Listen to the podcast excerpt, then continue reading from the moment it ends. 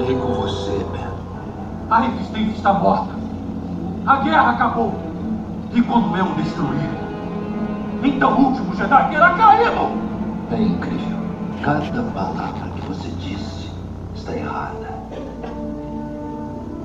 A rebelião renasceu hoje. A guerra Além disso, o último Jedi não serei eu.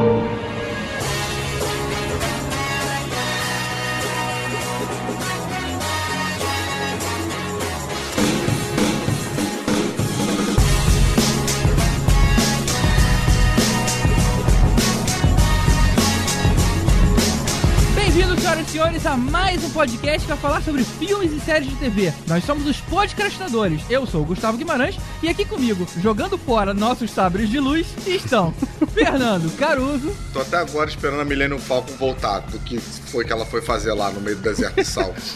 Cara, aquilo demorou uma eternidade pra Eu mim. te falei. Eu perguntei pro Elvis umas quatro vezes: cadê a Millennium Falcon? Cadê a Millennium Falcon? Cadê a Millennium Falcon? Cadê a Eu te Millennium Falcon? falei. Cadê a Millennium Falcon? É, Ele ele ligou o Waze, o Waze mandou subir o morro lá em Jacarepaguá e já era. Perdeu, cara. É, Jacu, é, Paguá, né? Jacu, ah, foda-se. Tibério Velasquez, Hum, ter visto o filme você deve antes de ouvir nosso episódio. que ruizinho é essa aí? É pra ser o Yoda. Ah, Não foi esse que foi o problema, não, cara. A gente entendeu que era o Yoda. É. Se você teve certeza que é o Yoda, já é uma boa, já. Porque eu achei que foi uma merda. É isso, você tá Não, certo. mas eu achei que ficou uma merda também. Nisso a gente concordou. Vou falar de novo então. É, para ouvir esse episódio, ter visto o filme, você deve. Hum, Ele insiste no gemido, né, cara? É, você perde no gemido, cara. O Yoda dá um bordãozinho meio praça nossa no final, né? hum. Eu, Vécio, parente. eu não sei vocês, mas eu me emocionei com o que o Chewbacca falou que ia falar pro fim se encontrasse ele primeiro.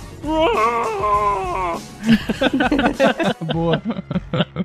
e com a convidada de hoje, Nadia Lírio, do Conselho Jedi do Rio de Janeiro. Eu tô aqui me sentindo bem a menina nova, a Rose, só que só um tico. Muito bom. Só não morre no final, tá? Tá. Prometo tentar. Tomara que fique tudo bem com a sua irmã, Nádia. Tomara. É isso aí, a gente acabou de assistir o mais novo filme da melhor franquia da história do cinema, Star Wars Episódio 8. E é com a cabeça turbilhando de emoções que a gente vai debater esse filme ainda no calor do momento, depois dos e-mails. E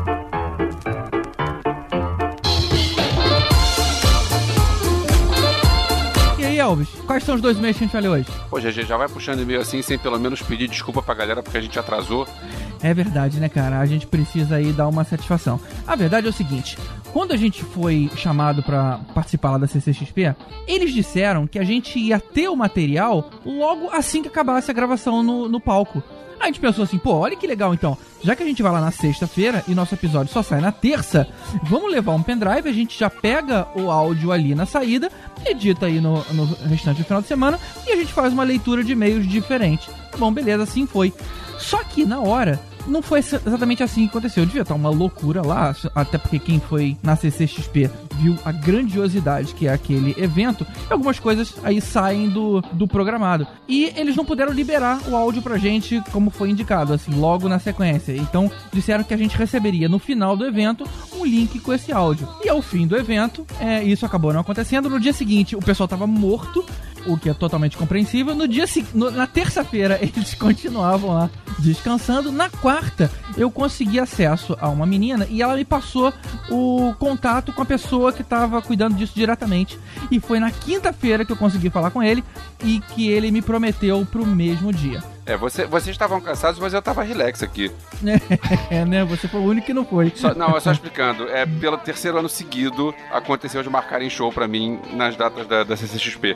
Aqui teve do ano retrasado, eu fui e voltei correndo. Eu tinha ingresso pra mais de um dia, tive que largar meu ingresso pra voltar correndo. Tá vendo? A gente precisa de um Stormtroopers do sucesso na CCXP. Aí resolve o teu problema. É uma ideia, é uma ideia. Vamos, vou mandar lá um zap sugerindo isso. manda, manda lá pro Omelete. Isso. Bom, mas e por conta disso, por conta do, do episódio passado não ter tido prometido e-mail, a gente ficou sem ler os e-mails de Liga da Justiça, um episódio super relevante aí pra gente. É, e como já passou muito tempo, então agora a gente ficar falando e-mail disso já foi, mas eu sugiro, quem tiver curioso, dar uma olhada no, na página do Podcastinadores da Liga da Justiça, porque eu acho que esse foi o que teve mais comentários até hoje de resposta, Exato. e gente reclamando, e gente elogiando. A verdade, como tudo que a gente faz, né? Tem sempre muitos elogios e muitos, muitos haters, né? E especificamente aos convidados, foi até muito legal, porque, por exemplo, o Vinícius do Minuto de Silêncio, ele era totalmente civil na conversa. E teve um monte de apoiador ali pelo fato dele estar lá, porque achou que ele conseguiu fazer uma análise que a gente não conseguia, que é justamente esse olhar de fora. E também, é claro, teve gente que achou que ele não era o convidado para esse episódio. No caso da Carol, também teve gente que adorou a paixão dela pela DC, elogiou muito isso, a forma que ela aguentou aí a pressão aqui na nossa frente, e teve crítica de quem achou que ela era uma fã demais, que priorizava a emoção sobre a razão, etc. Ou seja, não importa o que a gente faça, a gente vai sempre ter gente descontente. Vamos reclamar. Mas em compensação, este episódio que vocês estão ouvindo, esse tá vindo um pouco adiantado, né? A gente atrasou no outro, mas adiantou nesse. Exatamente. Se a gente não teve culpa de um lado, a gente dá um jeito aí para que os ouvintes não fiquem prejudicados. Mas antes, deixa eu falar aqui sobre um, um momento que eu errei. Então, assim, deixa eu pedir desculpas porque eu errei. Eu comentei que no episódio de Visuais Fantásticos que o Jeff Bridges seria o primeiro ator a ser rejuvenescido digitalmente. A gente tá falando de Tron nessa hora, né? A gente tava falando de Tron, pois é, porque no Tron eu fiquei assustado quando eu vi o Jeff Bridges novo. E aí a gente recebeu um e-mail do Marcelo Mello que ele comentou que em 2006 teve isso com o X-Men 3, com o Magneto e o Xavier, e em 2008 teve algo parecido também no Benjamin Button. Só que nesses dois aí, tudo bem que foi algo feito antes, mas o efeito não era tão lá grandes coisas. E eu tava pensando. Cara, Benjamin Button não, cara. Benjamin Button foi bacana pra caramba. Sim, foi bacana, mas não a ponto de você pensar, caramba, olha lá, o cara tá novo agora. E aí eu penso assim, ah, então beleza, eu ainda tô me segurando na besteira que eu falei. Aí chegou o Alexandre Jordão, fez um comentário lá falando do Exterminador do Futuro, de um ano antes, de 2009, que eu me lembro que eu fiquei, quando eu vi aquilo no cinema, eu fiquei de cara, ah, o Schwarzenegger é novo! Então eu quebrei a cara na janta, perdi Playboy. Tá, errei, admito.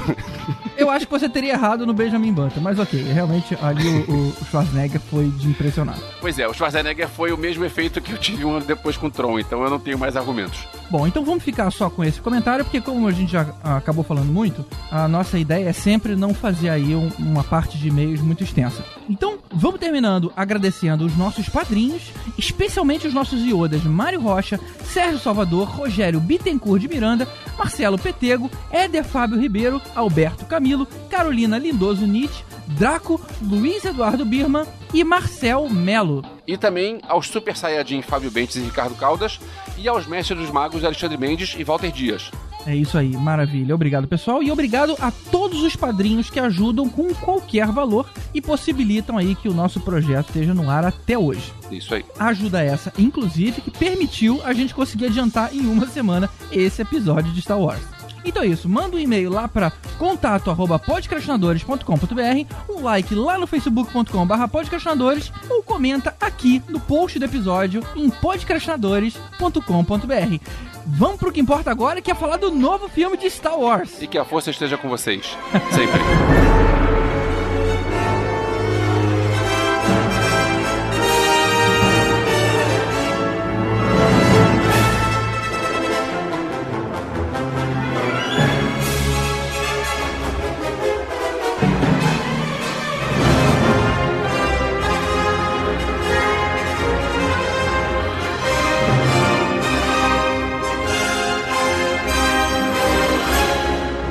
Lembrar que esse episódio, como sempre, tá repleto de spoilers. Então, se você ainda não viu, pausa aí de uma vez para não perder as surpresas do filme, que não são poucas. E não tomar mais spoiler, né? Porque só nessa abertura a gente já. Exatamente. Já dá pra ver o que, que vai vir pela frente. É, mas também o que, que você tá fazendo botando play nessa parada antes de ter visto o filme, se você não quer tomar spoiler? Por, quê? Por que, que a gente tem que falar isso pra você? Você não leu aí o que a gente escreveu no É. post de spoiler? Só fudendo a nossa vida.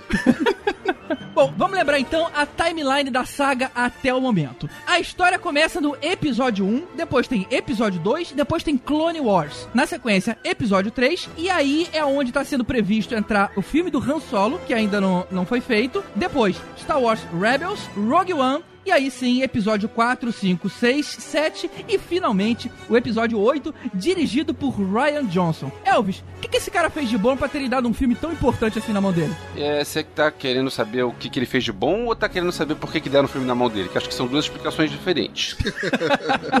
é Então porque, manda. olha só, ele até agora ele só só fez um filme digno de, de nota, que é o Looper, Assassinos do Futuro, que foi de 2012. Ele dirigiu três episódios da sua série favorita, Breaking Bad. É, Ah, por isso que eu gosto do cara. E, assim, é, de direção, a última coisa que ele tinha feito foi em 2013, o Breaking Bad. Agora, a minha teoria, isso não é, não é nada que eu li em lugar nenhum, mas isso é uma, uma teoria que eu tenho com relação aos filmes novos da Disney, e aí você pega a- o Star Wars e a Marvel, é, vamos pegar diretores que não tem muita coisa autoral, e vamos pegar esses caras, porque são caras que podem ser bons paus mandados, que é o cara que a gente vai chegar e vai dizer, bota a mão na massa pra fazer do jeito que a gente quer. Isso tem funcionado muito bem na Marvel. Eu, o exemplo que eu gosto de usar pra isso são os irmãos Russo, que são dois caras que ninguém nunca tinha ouvido falar antes. E você vê os filmes dos outros caras é o quê? É o Capitão América e o segundo Capitão América e os caras só acertam, sabe? Então, é. Beleza, eu continuo confiando nesses caras que ninguém nunca ouviu falar e, e que se, se continuarem fazendo um filme bom, se a produção segurar a barra por trás. No caso do Ryan Johnson, eu acho que é isso. Porque é um cara que não é. Que, você pensar, quem é Ryan Johnson? É,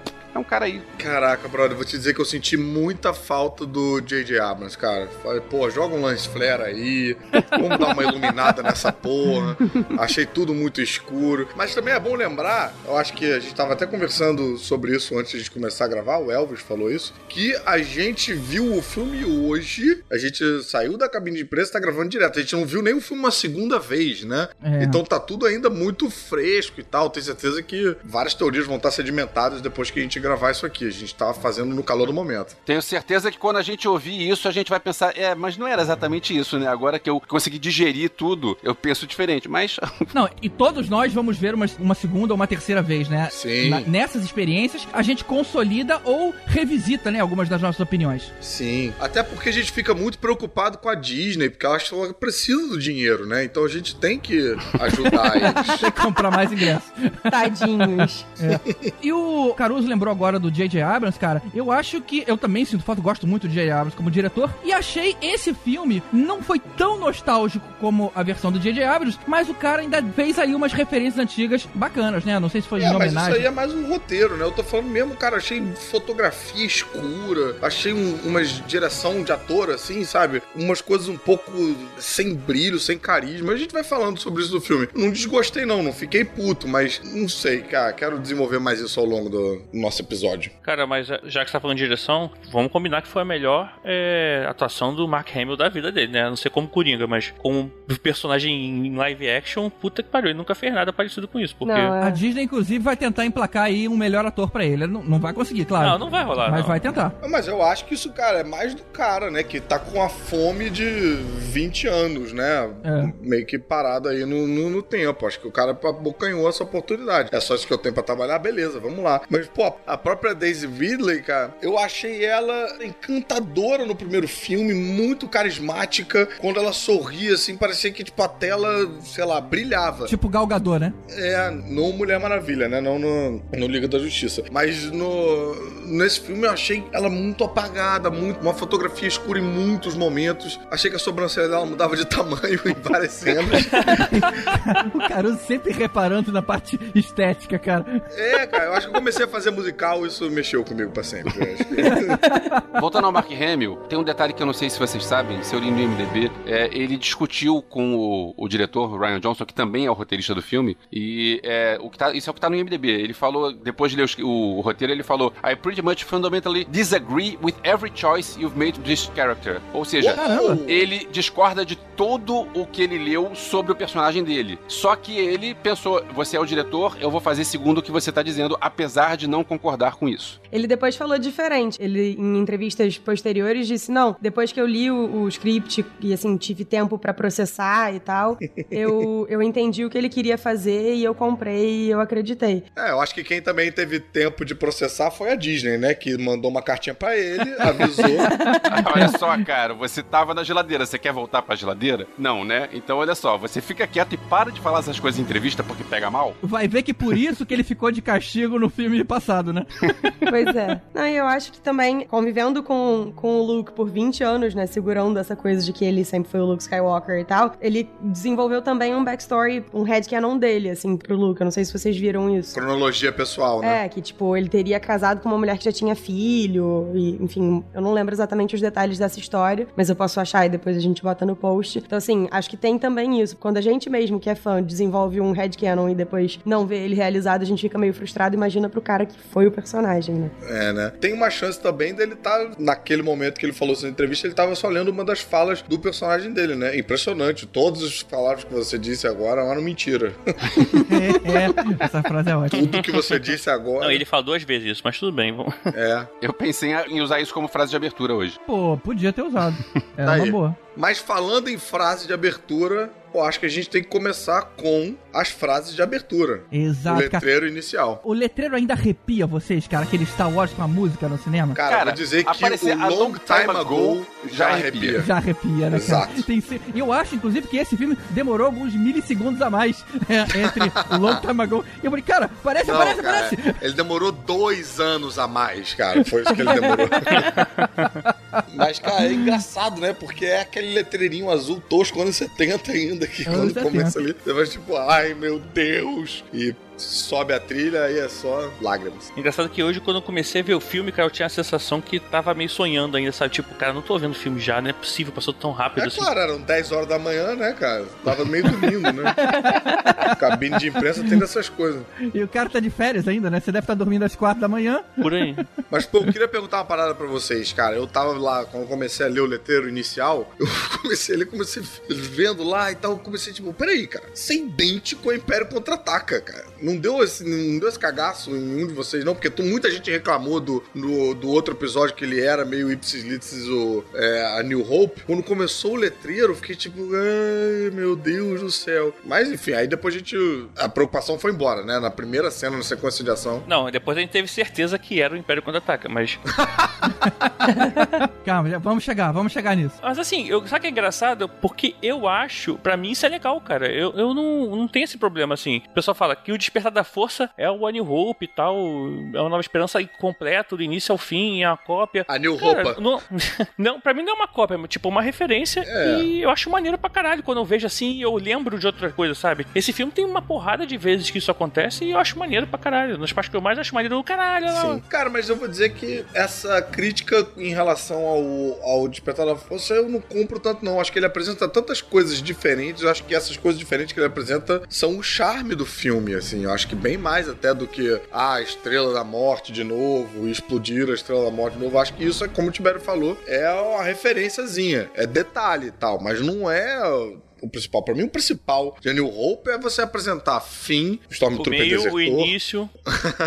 apresentar a Rey, apresentar o Kylo Ren, tudo isso pra mim é, é novidade, cara. Eu não achei esse filme parecido com o Império Contra-Ataca, não. O primeiro é realmente é bem mais parecido com o Guerra nas Estrelas, mas esse eu não achei tão parecido, não. É, não. O filme, não. O letreiro. Bom, vamos começar então. O filme, ele começa com a primeira ordem alcançando a resistência e o Paul Dameron indo falar sozinho com eles. Eu vou te falar que nessa hora eu fiquei meio preocupado com o tonzinho Marvel, porque o filme já começa com piadinha, com aquela cena dele fingindo que não tava ouvindo o cara falando, mas depois, depois engatou. Cara, aquela cena foi engraçada pra caramba. Hã, General Foi Hux? engraçado. Hã? Eu, eu Eu, quero é, falar com o General Hux. eu achei engraçado, Ah, eu ri, mas, não, mas eu, peraí. sei lá, Tá, tudo bem. Mas GG Ah, não de gosta cara, de mas- diversão, aí ele ficou preocupado. é, acho que foi mal encaixado. Não, eu achei, eu achei aquilo genial. Eu tô com o GG nisso. Eu, eu achei que foi muito longa a piada, assim. A primeira vez Também. foi engraçado, aí quando repetiu a segunda, a terceira, a quarta, eu fiquei, gente, ok, eu já entendi. Não é Isso. possível que o cara que é comandante da primeira ordem não tenha entendido também. É, não me incomodou tanto não. Eu senti que ela, o timing dela deu uma passou um pouquinho do tempo,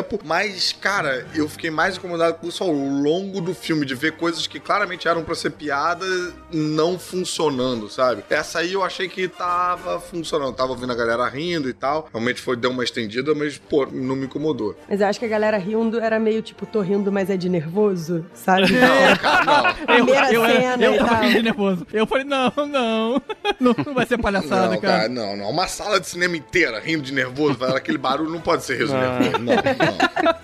Agora, eu acho que uma coisa que a gente tem que pontuar aqui, só antes, é que assim, eu não tinha entendido no final do Despertar da Força que a, a Primeira Ordem estava tão poderosa na galáxia desse jeito. Pra mim era como se fosse uma fagulha de uma nova tentativa de golpe. Não, cara, você não viu? A- a- aquele planeta com tanta gente, tanto soldado É? lá, cara, na hora que aquele raio saiu, era muita gente, cara. Tipo, praticamente Não, uma sim, cidade de habitantes ali. É, Sim, mas quando começa o filme, é, sei lá, mas é, não dá pra, não- você não mostra a Primeira Ordem dominando os planetas, ou então não, mostra uma situação de guerra civil galáxia. Uma guerra civil galáctica. É por aí, assim, que existem dois tipos de governo e um domina uma parte, outro domina a outra e tá tendo aquela guerra lá. Parecia que a resistência, né, era... É engraçado, eu não, tive essa sensação, não. Porque, cara, tem tanto exército e assim, os Stormtroopers estão todos lá, todos separadinhos, certinhos. Você tem até um, de repente, tem um Stormtrooper prateado. Deu tempo deles já tearem lá um Stormtrooper novo. Essa organização não é amadora, essa Não, organização. não falei que é amadora, não chamei ela amadora, eu só falei, só acho que parecia menor do que quando começa o filme. Eu acho que isso é um problema, na verdade, que vem desde o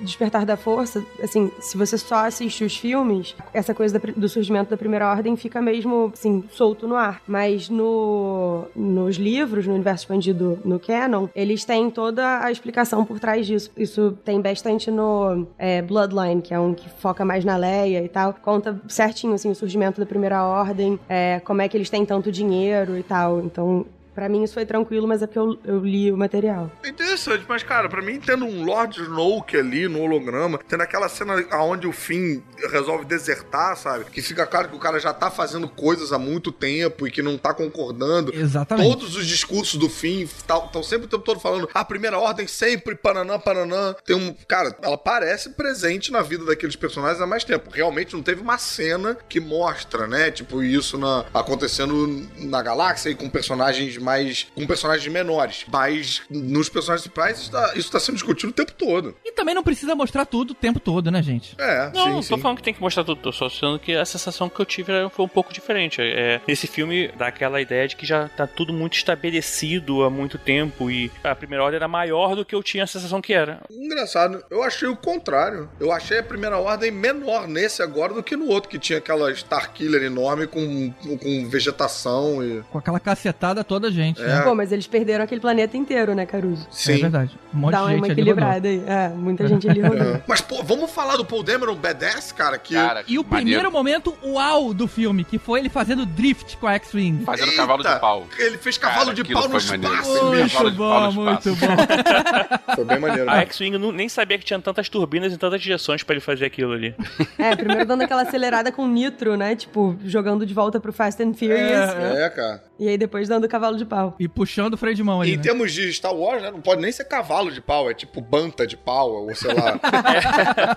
Essa cena inicial eu achei muito legal, porque é, toda a cena do Paul, cara, de nave, eu acho foda, porque também voltando aí ao universo expandido, o Paul ele tem a sensação que ele é um pouco de, de sensitivo à força, né, cara? Ele faz umas paradas acima do- da capacidade humana aqui. Como é que é? Você acha isso, cara? Porque tem um quadrinho de Star Wars que até mostra, na verdade, o pai e a, a mãe do Paul num planeta e eles ficam com um resquício de uma orbe Jedi lá, uma semente de uma árvore Jedi. É no Shattered Empire. Eles é, ficam com, Empire, uma, uma mudinha de árvore da força que eles plantam em casa. Ah, cara, tomara que eles não sigam por aí, cara, porque ele tava tão bom aí só de, de piloto fodão, tipo Han Solo. É, pô. Ele sempre me passou a impressão de ser tipo um Ed, que é o cara que é o piloto bom. O Ed, ele, até onde eu saiba, ele não tem Não, força. mas ele é acima do Ed, cara. O Paul é acima do Ed. O Ed é o, é o único cara que conseguiu sobreviver aos dois ataques da Estrela da Morte, sem ser os principais. Pensa só. Não, e você sabe que você vai crescer pra ser um piloto que atira pra caralho quando seu nome é Paul, sabe?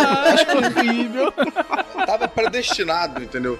E outra coisa, eu achei bacana também nesse início um clima bem de guerra mesmo, aquelas a- o jeito que eles soltavam as bombas, sabe? Uhum. Me lembrou um pouco o esquema do, do Dunkirk ali, aquela coisa meio claustrofóbica dentro da nave, a mulher tentando soltar as bombas ali manualmente e tal. Bem bacana, foi me dando um desespero à medida que os, É. os bombardeadores iam explodindo. Essa cena é maneira. Eu acho que esse filme é o primeiro filme de Star Wars em que eu realmente comprei o perigo, assim, de, cara, vai dar dar tudo errado, não, não vai rolar, a gente vai perder. É. Inclusive dá errado, né? Umas paradas, né? Sim, Agora, eu só achei estranho aquelas bombas serem jogadas num lugar que não tinha gravidade, né? não Caralho, é, cara. é mesmo, né, verdade, Tibério. Não, mas eu não sei. Eu acho que os Dreadnoughts e Star Destroyers e tal fazem. tem um campo gravitacional. Tomara, Tomara, né? porque Porque senão- puta, essa seria foda.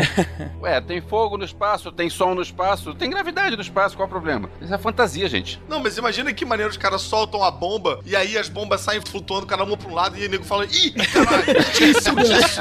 Putz. É, pode ser pela inércia também, né? Porque dentro da nave tem gravidade. Tem gravidade. Então você solta, elas vão caindo e elas seguem. É. É. Ou então um foguetinho impulsionava elas pra baixo e depois elas Não, seguiam foguetinho a... não tinha, não. Foguetinho não é GG. foguetinho. a base, a Não, base, é o início da base, podia ter uns foguetinhos. Agora, só voltando ao que o Tibério falou sobre o Paul ser force sensitive ou alguma coisa assim, tem aquela fala, eu acho que é do Obi-Wan, não tenho certeza, de que não existe, there's no such thing as luck, né? De sorte não existe, é sempre a força dando uma, uma forcinha. Eu, Porra, então pra que que ele montou uma porra de um cassino no espaço, caralho?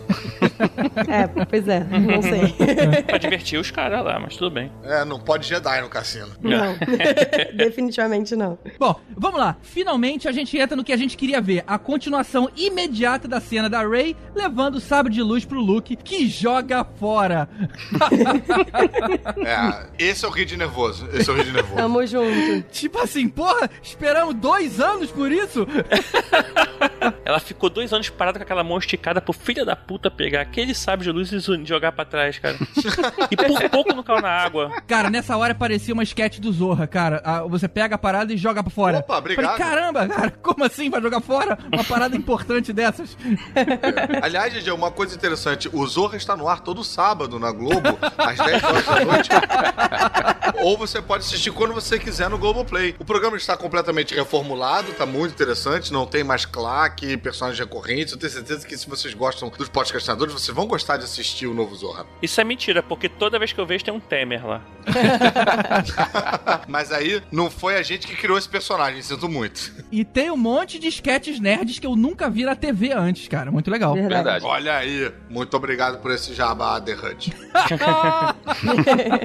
Eu só achei estranho é, nessa cena inicial, assim, ele não tava ali, não percebeu que a Millennium Falcon tava chegando, pra depois ele falar, ué, você veio com a Millennium Falcon? Mas tipo assim, você não viu, cara? O que, que mais você tava fazendo aqui? Ele tava transando com uma daquelas lavadeiras ali, cara. Aquele bicho parece um Você acha que não rolava sapo, uma né? festinha? E aquela X-Wing submersa que mostra em algum momento? Maneiro, né? mesmo, Maneiro. maneiro, pra caralho. E, porra, deixaram lá, né, cara? Pô, podiam ter tirado. Ainda bem, porra. né? O Tibério tava querendo que isso entrasse no final, mas a gente chega aí. Deu graças a Deus que isso não aconteceu. Eu tinha certeza que, assim, a ilha, ela sendo uma, uma referência a Dagobah, pra mim, assim, bem descarada, ela, a Rei ia tirar ela da água em algum momento, cara. Cara, eu tinha certeza que isso ia E esse acontecer. é o treinamento dela, né? Ah, mas aí o que ia chover de fanboy enchendo o saco porque ela fez isso. Mas é- eu acho maneiro essas porras, cara. Eu acho E essa maneiro. maneira ela tirar o X-Wing da água, usando a força, passar pro Luke e o Luke jogar pra trás que nem o sabe de luz, e botar de volta na água.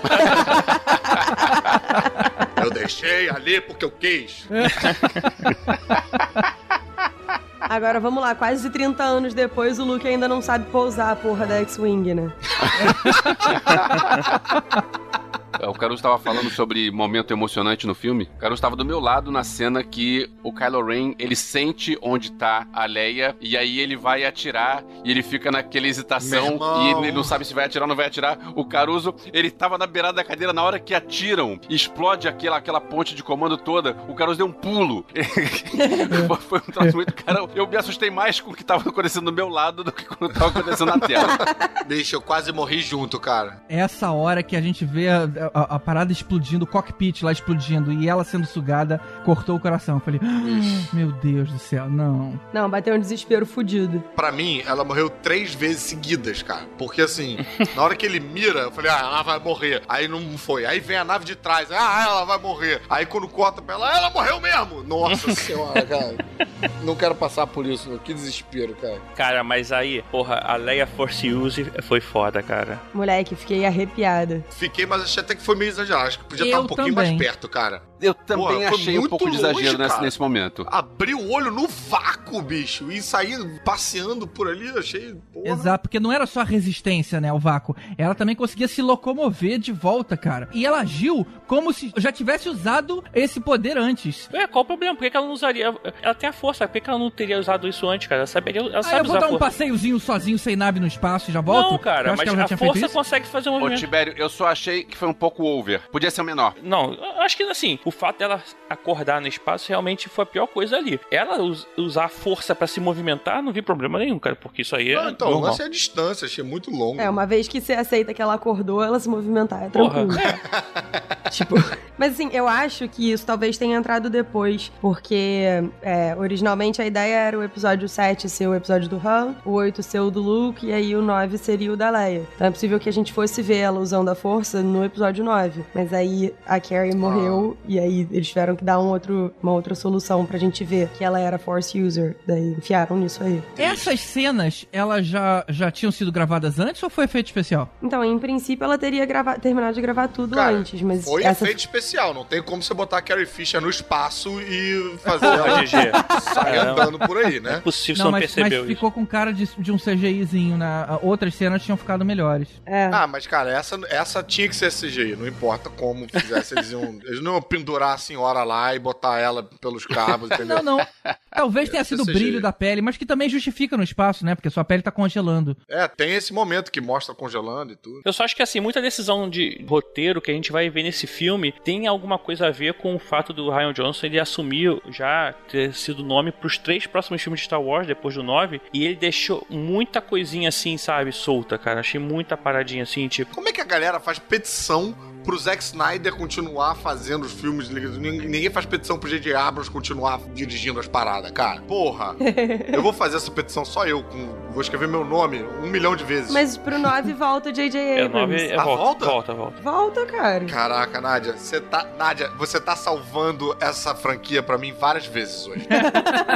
Um prazer, Caruso. Conte Ainda bem, que, comigo. ainda bem que a Nadia escolheu o J.J. Abrams pra fazer o 9, hein? Senão, puta. Obrigado, Nádia. Tô mandando em tudo. Meu nome, na verdade, é Kathleen Kennedy. Sacanagem. Pô, falei obrigado, achei que no máximo você ia falar de Nádia. Aí. ai, ai, ai, ai.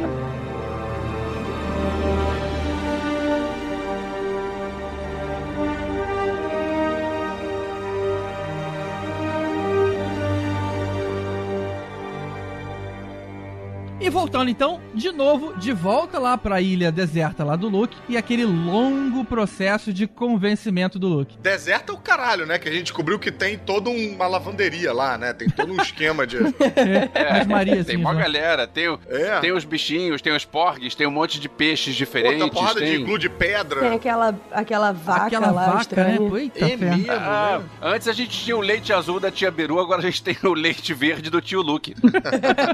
Agora, vamos combinar, né? Aquelas tiazinhas que, sei lá, aquela espécie lá, que cuida da ilha, que cuida dos- do, templo Jedi, sei lá, daquilo ali, eram Jawas retratados de outra forma, né? A primeira coisa. E os Porgs, eles já foram criados no computador mal feitos, com poucas movimentações, para que quando você compra um bonequinho daquilo, pareça verdade. Porque ele não tem movimento nenhum, ele é muito mal feitinho, cara. Não, cara, não, mas isso é maneiro do conceito de, De fazer ficar boneco. com aquela cara. De boneco. Não, de ficar com aquela Vender boneco. cara De de, boneco. trilogia clássica. Que eu acho que o J.J. Abrams fez muito melhor no, no outro filme de usar efeitos práticos, isso dá um visual interessante. Esse nego pegou um pouco do pior do, do clássico, assim. Algumas coisas ficaram toscas mesmo. O próprio Yoda, quando a gente chegar lá, enfim, eu achei que ficou meio estranho, cara. Não, cara, eu acho assim, eu acho que eu acho que eles fizeram de propósito pra parecer boneco, pra quando você tiver um boneco eletrônico daquilo que se mexe daquele jeito, você fala, é o mesmo boneco, a movimentação é essa aqui. Não, cara, isso é evidentemente conceito, cara. Agora, todo mundo tava com um pavor aí desses porgs, de ser um novo Jar Jar Binks e tal. Vocês ficaram incomodados? Não me incomodou Nem não, não. aparece. Não, não me incomoda não. Achei bonitinho. Eu achei até que eu fiquei com pena do, do Chewbacca jogar fora aquele porg ali, que ele tava com cara de gostoso pois pra é, caramba. é um cara. Achei garotinho que- Pô, e já, já matou o bicho, come logo, pô. É. Agora eu ainda tô muito na dúvida de como é que eles fazem pra voar, porque são as asinhas microscópicas, assim, de pinguim, É, né? e os bichos voam de um lado pro outro da Ah, ilha, é cara. só isso que você questiona sobre a biologia dos bichos de Star Wars, né? Então tá, só isso. Não, dos porgs em especial. Esses. Eu achei que quando o Chewbacca jogasse aquele porg pra trás, os outros porgs iam avançar e comer aquele é porg. tipo- Mas acho que, Porra, seria muito acho que isso, bom. não é, isso não é muito Disney, não, né? Eu, eu tava com mais medo quando eu vi trailer do Nemesis do BB-8 lá, daquele ser BB-9. mais bizonho, assim, de ser muita mais forçação de barra do que realmente eles. E nenhum dos dois acabou sendo, assim, foi tudo mais bem leve, assim, foi bem tranquilo. É, né? Menos mal. É, o BB9 foi mais propaganda do que aparecer de verdade. Não foi nada demais. É, pois, assim, até falo da Capitã Phasma, mas, por exemplo, no, no quadrinização que saiu dela, que se passa bem após o Despertar da Força até esse filme, ela tem um BB-9, lá uma unidade bebê imperial, e ela acaba destruindo no final a unidade, mas, tipo, não dá pra dizer que era a mesma. Eu tenho uma unidade bebelanches aqui perto, cara. Bibi Ah. Lanches. Piada aí só para o Rio de Janeiro, toda a galera de Santa Catarina, Ninguém Manaus e tal, vai ficar bem. boiando. Mas enfim. Mas vamos passar para um outro momento arrepiante, que foi a hora da projeção da Leia que o R2D2 fez. Caralho, Isso vacilo. foi muito Golpe maneiro. Eu me emocionei, baixíssimo. cara. Golpe baixo com a gente, cara. E o Luke fala isso, né, cara? O Luke fala golpe baixo. E, cara, e ele coloca ela mais longa, né? Tipo uns pedaços assim a mais do, do- daquela gravação clássica lá que a gente Não, eles botam a Putz, cara. versão completa, que é a versão que ele toca pro Obi-Wan depois, Pro né? Obi-Wan, né? Porque o Luke só vê a versão travada com a, pela maquininha, né? É, a a versão remix, né? Ele só vê a Radio Edition, né? cara, aquilo foi muito emocionante, cara. Muito emocionante. O Arthur quase não apareceu, cara. Fiquei com uma pena dele no filme. Pois é, era o que eu ia falar. Eu fiquei com muita saudade do R2, assim. Ele já não aparece no The Force Awakens, aí agora também não. Eu, pô, é, mas peraí, pô, tá em... no The Force Awakens, quando ele aparece, é é um momento lindo, né, cara? É. Não, pouquinho é, que ele é aparece lindo. nesse, aí eu realmente- esperava que fosse tão lindo agora É, a reunião. Ele ficou não um rolou. pouco apagadinho. E de novo, cara, esse momento da Rey na ilha é quando pra mim ela tá mais apagada, cara. Escura, com a sobrancelha diferente da sobrancelha normal dela.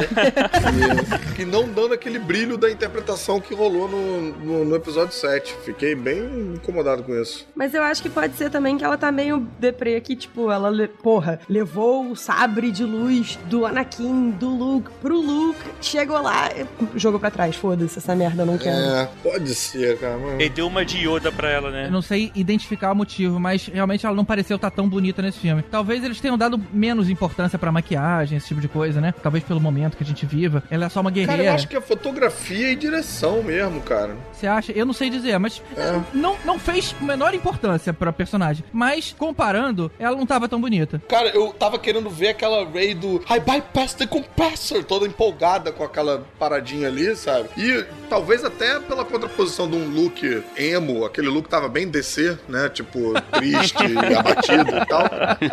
Ia ser bacana ter a Ray animada, a Ray querendo empolgar ele, a Ray. E ela fica lá meio que repetindo a mesma coisa sempre. Tipo, ah, eu vim por causa da First Order e tal, meio quase mecânica, assim, meio robótica. Fiquei triste, sabia? Porque eu gostei tanto dela no episódio 7, eu achei que ela foi um pouco mal aproveitada nesse, nesse pedaço do filme, que eu acho que era um pedaço tão importante. Eu acho que teve uma evolução do personagem, assim. Não uma evolução no sentido que ah, ela evoluiu é, para melhor, mas uma evolução de mudança mesmo, né? Assim, ela tá mais, de repente, madura e tá com mais problemas. É, ela decep- foi ficando mais sombria, entendendo um pouco mais o papel dela na pessimista, história. É. é, de repente decepcionada, sabe? É, isso pra mim não foi evolução, não, cara. Isso é o contrário de evolução. Isso é, sei lá, apodrecimento. Eu acho que foi, foi mesmo uma decepção, assim, porque ela é ninguém, assim, né? Uma sucateira em Jakku. Cresceu ouvindo as histórias do Luke e tal, caralho, o herói da rebelião, não sei o que, nananã. Aí, pô, no filme passado, do nada tava no meio dessa confusão e tal, não sei o que, ganhou o sabre, foi lá levar pra ele, na maior expectativa, sabe? Cara, o herói da vida dela. Chega lá, o cara, tipo, caga pra ela, joga o sabre pra trás e foda-se. Eu ia ficar bem no chão também, assim. Eu acho que a minha sobrancelha também ia ficar esquisita. Tá mais numa ilha sem ter espelho Boa, pra fazer boa. a sobrancelha, né? pois é, cara. Que o mundo tem espelho, cara. Tem um mega espelho ali do lado negro da força que te reflete um milhão de vezes. E de costas, você- consegue até ver a sua nuca. Pois é, como é que você vai fazer a sobrancelha olhando a nuca? Não vai dar. Mas vamos seguir, vamos seguir. Depois dessa projeção, o Luke começa a reconsiderar se ele deveria ficar tão apático ao problema ou não e topa treinar a Rey. E aí a gente vê a luta da Rey e do Luke, cara. Foi muito legal esse, esse momento. Foi. Muito, né? Agora ele topa treinar meio, meio babacão, né? Meio tipo, então, vou treinar você. Olha só, Jedi tem que morrer, tá? Próxima lição 2. É, você não tem que treinar. Lição 3. Vamos sentar no mato e fazer nada. É tipo, ele meio. Mas assim, se a gente for lembrar que o Yoda fez, fez parecido com isso lá no Império Contra-Ataca, o Yoda também tava de má vontade no início. Ele e tava falou... se vingando, é isso? Você tá Que dizendo isso? O Yoda, o Yoda botou o Luke pra suar, cara. O Yoda, É. tipo, subiu nas costas dele ali, ele ficava correndo, pulando, dando cambalhota. Mas no início ele tava de má vontade, ele, ele queria que o Luke desistisse. O, o Elvis queria que o Luke tivesse mandado ela pintar a cerca, ela encerar o chão. É os carros dele lá. Eu queria, eu queria pelo menos que o Luke subisse nas costas dela e ela saísse fazendo parkour pela ilha aí, dando e tal. Imagina que cena. É, Pô, mas verdade. pelo menos eles tiraram essa foto, vai. Tiraram essa foto, ficou maneira a foto. Cara, mas assim, eu não, também não curti tanto, não. Acho que se eu tivesse que fazer minha versão, seria um pouco diferente. Mas sei lá, talvez faça sentido pro, pro que o Luke tava ali naquele momento. Porque que uma coisa interessante, cara, ele se desligou da força. Ou seja, ele não tinha mais sensibilidade pra força e a força não sentia mais ele. Então ele, ele tava, tipo assim, tava como se fosse imune do universo. Ele tava, ele tava invisível pra força, cara. Era uma coisa muito interessante. Alheio, É. é. vocês falaram que, cara, como é que ele não sente o, o tio chegando? Pra mim é 100% isso. Ele tava desligado da força e foda-se, sabe? É. É, Mas aí ele tava ser. desligado de um todo, né? Como é que eu não vi o Millennium Falcon? Mas, cara, eu continuo achando que, pô, a Rey é um personagem muito maneiro. O Luke é um personagem muito maneiro. Eu achei que a cena deles dois na ilha ia ser muito maneira. Foi meio mala, cara, a cena deles na ilha. Eu achei que podia ser melhor. Olha, eu achei meio estranho aquela cena do, da, da caverna do Lost, sabe? Que ela, ela olha pro, pro lado negro ali dentro e depois vai lá pra dentro em outro momento do filme e não acontece É, nada. Aquele, daquele cu do mundo ali, né? E, cara, Que nem Lost, quando os caras entram ali embaixo também não vê nada demais ali, sabe? Eu achei, não sei lá, serve para nada. nada, pra nada, pra nada. Quer dizer, serve pra nadar, na verdade, né? Porque ela sai de lá quase afogada, né? É, no- normalmente, é, é Dagobah, né? Quando É. o, o Yoda joga o Luke lá naquela parte da, de Dagobah, que a força, é, o lado negro é, é poderoso, né? É a mesma coisa ali. Você tem uma parte da ilha que é um, que é um templo Jedi, e mas o resto lá tem, aquela, tem aquele pedacinho que a parte lá do obscuro da força é mais poderoso. Então, assim, então de novo voltando a- ao Império Contra-Ataque. Mas sabe o que acontece, Tibério? Aquele pedaço ali, pra mim, é muito mais significativo. Ah, sim, o do que Luke acontece. encontrar sim. o Vader e cortar a cabeça do Vader e aí ver que a cabeça do Luke tá na parada do Vader. Aquilo ali tem muito mais mensagem do que aquele momento Rey no espelho ali. É, eu acho que ali que mostrar o seguinte: ela tá sendo atraída pelo lado negro, na- o lado negro tá, é, no caso, seduzindo ela, e ela tá aceitando ir pro lado negro pra descobrir quem é os pais. Ou seja, ela não se importou dali, aquela força ali no seu contra o que ela acredita, só que pelo fato de descobrir os- quem são os pais dela. Ela falou, vou lá e foda, sabe? Nem que eu tenha pro lado negro, eu quero descobrir quem são meus pais. Então, assim, mostra que ela também é, tem essa tendência que é o que deixa o Luke com medo, que ele fala lá que não teve esse mesmo medo quando conheceu o Kyle, e, que era o Ben, né? Conheceu o Ben, e aí, tem, assim, eu acho que tem um pouco disso. Cara, eu acho que era pra ser uma cena mais impactante, mais, com mais significado, e foi uma cena bem. Fom. Ela lá estalando o dedo ali. Eu achei que eles levantaram várias bolas com essa parada do, do Luke e ah, tá na hora dos Jedi acabarem. E não, tipo, não conseguiram fechar, sabe? E Concordo. aí ficou meio perdido. Agora, nessa cena do, do lado negro, uma coisa que me chamou a atenção, naquela hora que, tipo, ah, me mostra quem são meus pais e tal, aí, aí junta as duas formas que estão vindo pelo espelho em uma. Aham. E, cara, por um segundo antes de aparecer a cara dela mesmo, eu achei que a figura que tava por trás era o Kylo Ren. Eu não sei se vocês tiveram essa impressão. Não tive, não. Assim, o formato achei- do eu cabelo achei que era o Luke- o e a, a jovem. sombra Uhum. da roupa e tal. Eu falei, caralho, é o Kylo Ren. Eu achei que era o Luke jovem, assim, o, eu tinha a sensação. É, É. eu achei real que fosse o Kylo e eu fiquei em pânico. Aliás, cara, falando no Kylo Ren, vamos dar uma leve puladinha aí pra essa etapa aí, esse momento Skype mental entre Kylo Ren e Rey na ilha, que eu não sei se eu comprei muito isso não. Parece meio que, tipo, eles estão querendo que a galera comece a chipar esses dois aí. Não, Eu acho que nesse momento, não era nem isso. Nesse momento, eles estavam dando a entender que eles seriam irmãos. Porque Sim. mostrava também o Luke e a Leia com o mesmo tipo de conexão astral. É, e, aí logo depois passava pra eles. Eles estavam tentando induzir a gente, que era o que eu pensei na hora. Uhum. Cara, eles devem ser irmãos. Então não, não era exatamente não uma. sei não, cara. Não, Pra mim tinha cara nunca- de paquera, cara. Tinha cara de... Tinha uma cara de É. paquera do- tá? do- dos Stark, então, né? Agora eu achei que o GG É. falou assim: eles queriam, ou no caso, líder supremo Snoke queria dar a entender pra todo mundo, inclusive pra eles, que eles tinham- eram irmãos. Eu acho que isso aí foi tipo uma forma. Na moral, como é que vocês não acharam que tem cara de paquera? O maluco pagando o peitoralzinho e ela falando, tem como botar uma blusa, não sei o quê. Não, tá tudo não. escrito pra ser paquera essa porra, bicho. Eu acho que eles, na verdade, querem que a gente chip Raylo desde do, do Force Awakens. Não funcionou comigo, então. Comigo funciona, eu devo admitir que eu chipo o Raylo forte. Fiquei bem feliz Mentira, com, cara. com- Raylo. Raylo, tem até É, nome Raylo, essa é, porra. Não faz isso, Nádia. Cara, tem todo tipo de chip bizarro. Tem Kylux, que é o, o Kylo Ren com o Hux. tem. Ah, eu não sei os outros, mas.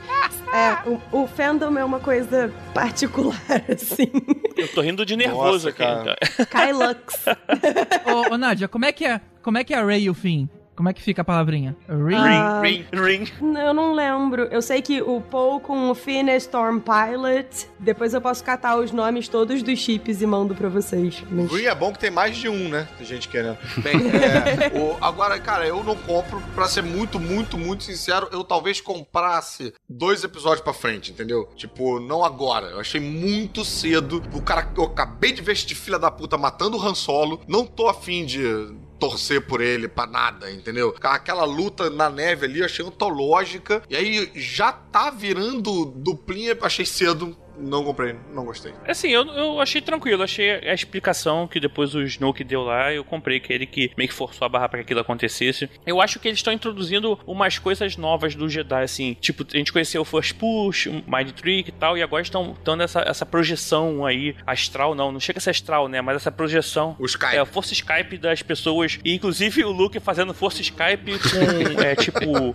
É, Isso é. Não, o nome correto é Force Time. é tipo é o Skype, só que com áudio aberto, né? O cara assim. Não, é o, é o FaceTime da força, é o Force Time. Eu acho é que, que, assim, eu não sei se vocês ficaram com essa impressão. Enfim, como eu tipo o Raylu desde o Force Awakens. é, Absurdo. na cena do interrogatório, quando a Ray devolve, né, o, o probe pro Kylo Ren e diz, ah, você acha que você nunca vai chegar aos pés do Darth Vader, não sei o quê. É, ali, pra mim, eles já criaram, tipo, uma conexão especial. Porque uma coisa assim, meio tipo o Voldemort e o Harry, que um sentia o que o outro tava sentindo. Eu, eu- Porra, você chipa esses dois também, cara? Não, esses dois eu não tipo, nunca chipei. Mas assim, essa Você é conexão. Team Volder Harry. É Volder Porter, né? Tipo, E, e aí eu acho que, na verdade, o Snoke só fez, é, tipo, consolidar isso, sabe? E forçar eles a se verem mais. Mas eu acho que, independente do Snoke, isso teria rolado anyway. Não sei se vocês tiveram essa impressão. É que pelo que pareceu ali, o Snoke meio que fez ele assim, ter a dúvida, né? Em, botou essa sementinha nele lá, tipo, fez um Inception nele pra poder ele conseguir contactar a Rey e tal. É. O Snoke, ele vai chegar nesse momento, mas o Snoke é um merda, né? A gente vai chegar lá. Aham. A gente vai chegar lá. É, pra gente fechar essa ilha aí, porque a ilha eu achei bem mala. Mas teve um momento bacana que é a aparição do Yoda. Ah, Isso foi. Nossa, quando o Traveling passa por aquelas orelhinhas ali, eu fiquei arrepiado. Aquilo foi E maneiro. o Yoda vacilão, cara. tipo, chegando lá com a tochinha, vou queimar a árvore ancestral do Jedi, quer saber, não vou. O Yoda solta um trovão. Tipo, o Yoda é tipo Thor. Solta um raio. Tu não vai e queimar, queima- não? Ah, Ah, você queria botar fogo? Hahaha, eu já botei fogo antes. acho que Yoda fazia uma farra com aquelas lavadeiras, cara. Não, e uma coisa que a gente não tinha visto antes também, ó, é um fantasminha usar força, né? É. Isso, o que justifica pra mim o Luke tomar decisões que ele toma depois. Que é assim, a gente vê que a presença de um, de um Jedi poderoso depois que morre através do fantasminha, ela é muito mais, mais forte do que até mesmo com ele vivo, né? É, o que o Obi-Wan fala, né? O Obi-Wan fala no, no episódio 4, né? Se you strike me down, eu vou voltar bem mais forte do que antes. É, exatamente, eu acho que fi- fica meio que. mostra bem isso, assim. É, e por- mas por que, que não voltaram nos outros filmes também ajudando, né, cara? Sei lá, é estranho. Que outros filmes, criatura? Eles vão- É, é o, o Obi-Wan poderia, poderia ter voltado ou, em outros momentos, sabe, pra ajudar. Porque isso dá um trabalho fudido de É, fazer. imagina todos os Jedi que morreram ia estar junto, assim, lutando contra Darth Vader. O Qui-Gon, que foi o primeiro. Pois é, já que pode, né, cara? Mas, cara, mas que outro momento? O Obi-Wan tava vivo nos outros momentos, cara. Pô, no 5 e no 6 ele não tava, né? Mas aí ele ajuda pra caralho. Ele tá lá discutindo com o Yoda Ah, o GG tá reclamando, fala não, mas, mas eu acho que o GG tá falando essa aparição de, assim, mais física e, e podendo É, mexer nas paradas, não só falar. força, é. Então, no, no From a Certain Point of View, que é um livro que conta a história do episódio 4, só que do ponto de vista de outros personagens que não, né, o ponto de vista central, Os principais. tem uma conversa entre o Qui-Gon Jinn e o Obi-Wan. E aí tem todo o procedimento do Qui-Gon deixando de ser um com a força pra se consolidar, pra aparecer pro Obi-Wan. E até é muito legal nesse filme que o Yoda quando aparece a primeira, tipo, né, o primeiro momento em que ele aparece, ele é todo transparente. E mais pra frente, ao longo do diálogo dele com o Luke, ele fica, ele vai ficando meio sólido, tipo, Ah. fica só com uma luzinha em volta, mas você não vê através dele. É é por causa disso. É, e você quase vê os arames, né, controlando o boneco. Tão sólido que fica. Só mais uma coisa antes de sair da ilha, cara, tem uma coisa interessante nesse filme. Enquanto lá na trilogia prequel a gente tava falando de midi-chlorians, nesse filme o Luke fala, né, a religião da força, né, a religião dos Jedi. Ele meio que dá uma, tipo, vamos voltar a entender o que que é essa história aí, midi-chlorian é um caralho. E aí ele volta, nesse mesmo momento, assim, ele, ele depois, né, que ele fala com Yoda, ele volta a realmente é, a sentir a força e a se unir com a força, que aí é quando ele entende o que acontece e tal, e aí volta a ser o Luke que a gente queria que fosse desde o início da porra da, da cena toda da ilha, né? Isso eu achei maneiro, cara. Pô, cara, mas midi-chlorian tava lá no filme. Porra, tu me voltou pra porra da ilha pra falar de midi-chlorian, Tibério. Ah, toma no seu cu, cara. Se eu fosse Yoda, eu ateava fogo agora em todos esse seu pedaço que você falou. Não, não agora. falei de midi-chlorian, eu falei da, da religião, que eles falam da É meio feio eles ignorarem completamente, né? Alguém podia dar alguma explicação, sei lá, tipo a Ray perguntar, mas de onde é isso? Aí o cara podia falar, cara, sei lá, no passado acreditava-se que era uma coisa no sangue, depois achou-se que era tal coisa. Pô, isso é mais Isso feio quer ainda, ser feio, porque assim, entende-se que aquela história de midi-chlorians morreu quando os Jedi acabaram, cara. É. Alguém fala, tipo, no passado a franquia era de um louco e ele inventou uma coisa e aí agora a gente tá desconsiderando. O maluco que inventou a franquia não sabia de nada. Aquele aparelhinho que inventaram que mede midi-chlorians, não existe mais ele. Então ele cagou assim. É verdade. Não podia ser uma crença se existia um aparelho pra medir isso, é verdade. Mas até aí aquela Gillette Sensitive que o Qui-Gon usava pra se comunicar também não existe mais. Que igual, né?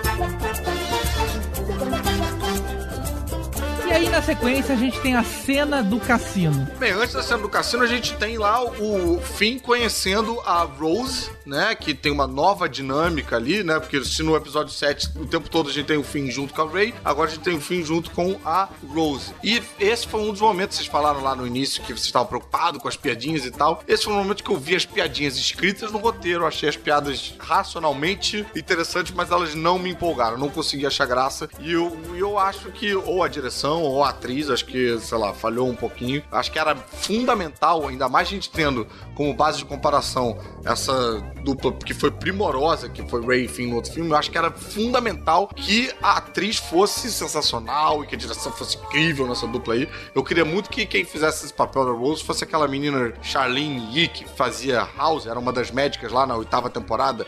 Fez vários filmes do Apatow. Essa menina é hilária. Eu adorava ela na, na franquia. Mas tá bem parecido com ela, não achou não? Pois é, mas achei que não, ficou meio um genérico ali que deixou a desejar, assim, que não tinha o não tinha verve do humor. Você não viu antes, você depois que viu, você falou, pô, cairia bem essa atriz, é isso?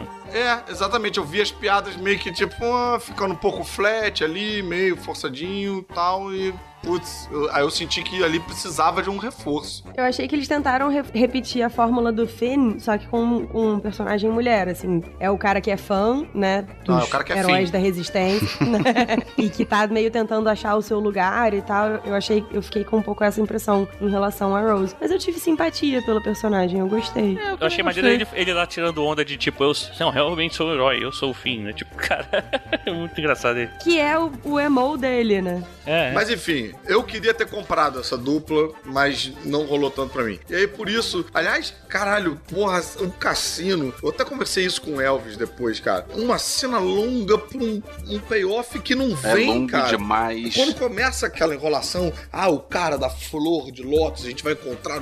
Cara, eu tava esperando o Lando aparecer. Tinha que ser o Lando. Sim. Num cassino. Porra, cara. Pois é, esse, acho que esse é o problema. Você bota um cassino nessa história e você sabe que alguns personagens estão voltando, então todo mundo vai pensar, vai vir o Lando. Em algum momento vai aparecer o Lando. E não, e aí você pensa, cara, tem uma cena longa, tem uma cena que, que se estende e que é um troço que você pensa, cara, tem 2 horas e 36 minutos de filme. Você tem que cortar alguma coisa. A primeira coisa que eu vou cortar é diminuir essa cena do cassino. Não, cara, e o pior, quanto mais você espera, mais você espera um Lando. Pois é. Se você espera menos, você tá, tá bom, entra qualquer um aí. Agora, à medida que vai ficando mais longo pra você encontrar esse cara, vai, cara, pô, se não é o Lando, é quem? Vão, vão trazer o Alec Guinness de novo, se não é, sabe, tipo... Mas, Caruso, o problema de ser o Lando é que ele ia deixar os caras na mão, porque a gente sabe que o Lando é um furão, né? Tanto que ele nem foi na cena, né? Não ficou com o Benício Del Toro. Tiveram que chamar o colecionador da Marvel. Ele não apareceu no cassino nem na JediCon, né? É tão furão que ele é. Pois é, cara, porque quando ele desmarcou a vinda dele na JediCon, eu falei, pronto, pronto, vamos botar ele no filme. Também Aí, pensei a mesma nada, coisa, eu cara. fiquei tão triste. É. Ele não veio pra É. gente. Nem pra e também isso, não né? veio no filme. Não, e, cara, bicho, se a gente ficou triste, ele deve ter ficado mais triste ainda, né? Que ele deve ter ido pra porta do estúdio e não deixaram ele entrar. Não, não, não, a gente vai fazer com o Benício Del Toro mesmo. E eu acho estranho, voltando à questão do, do payoff, eu acho estranho você atrasar, atrasar, atrasar e mostrar um personagem novo.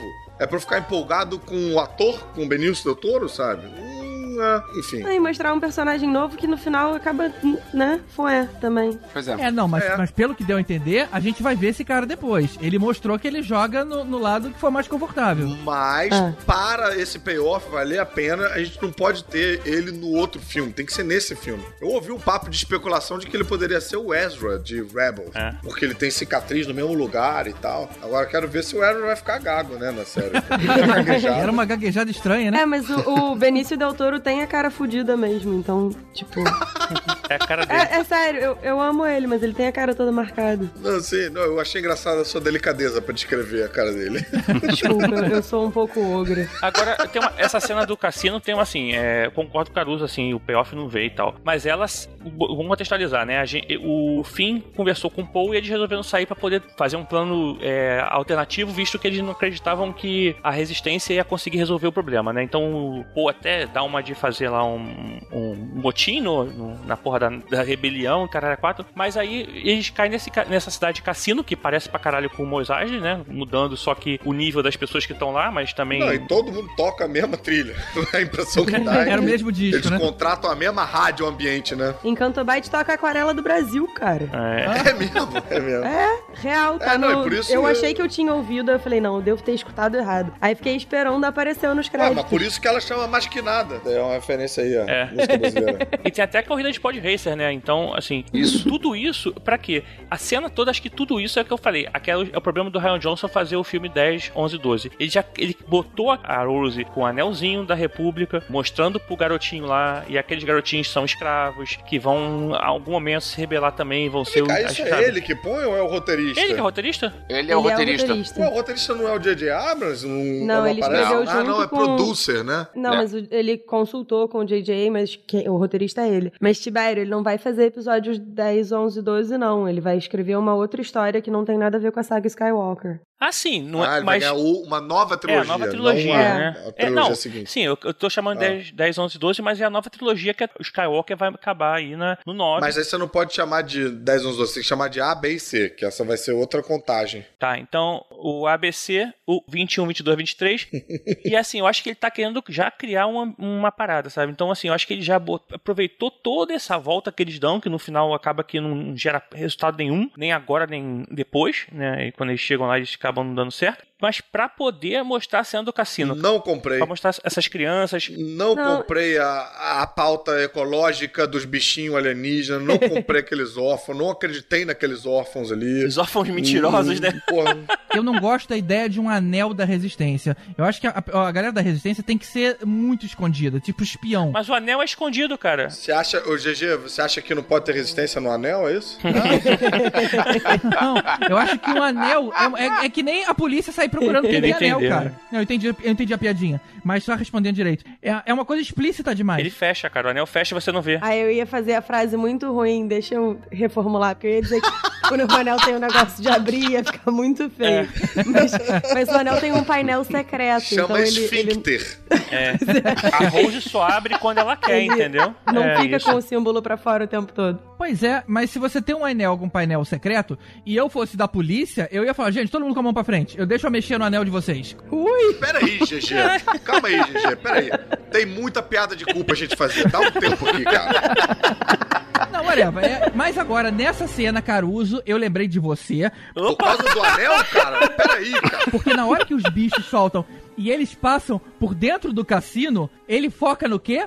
Foca num copinho com a água tremendo. E eu tenho certeza que você, Caruso, pensou exatamente no que eu falei no programa passado. Ah, GG, vai tomar no seu anel.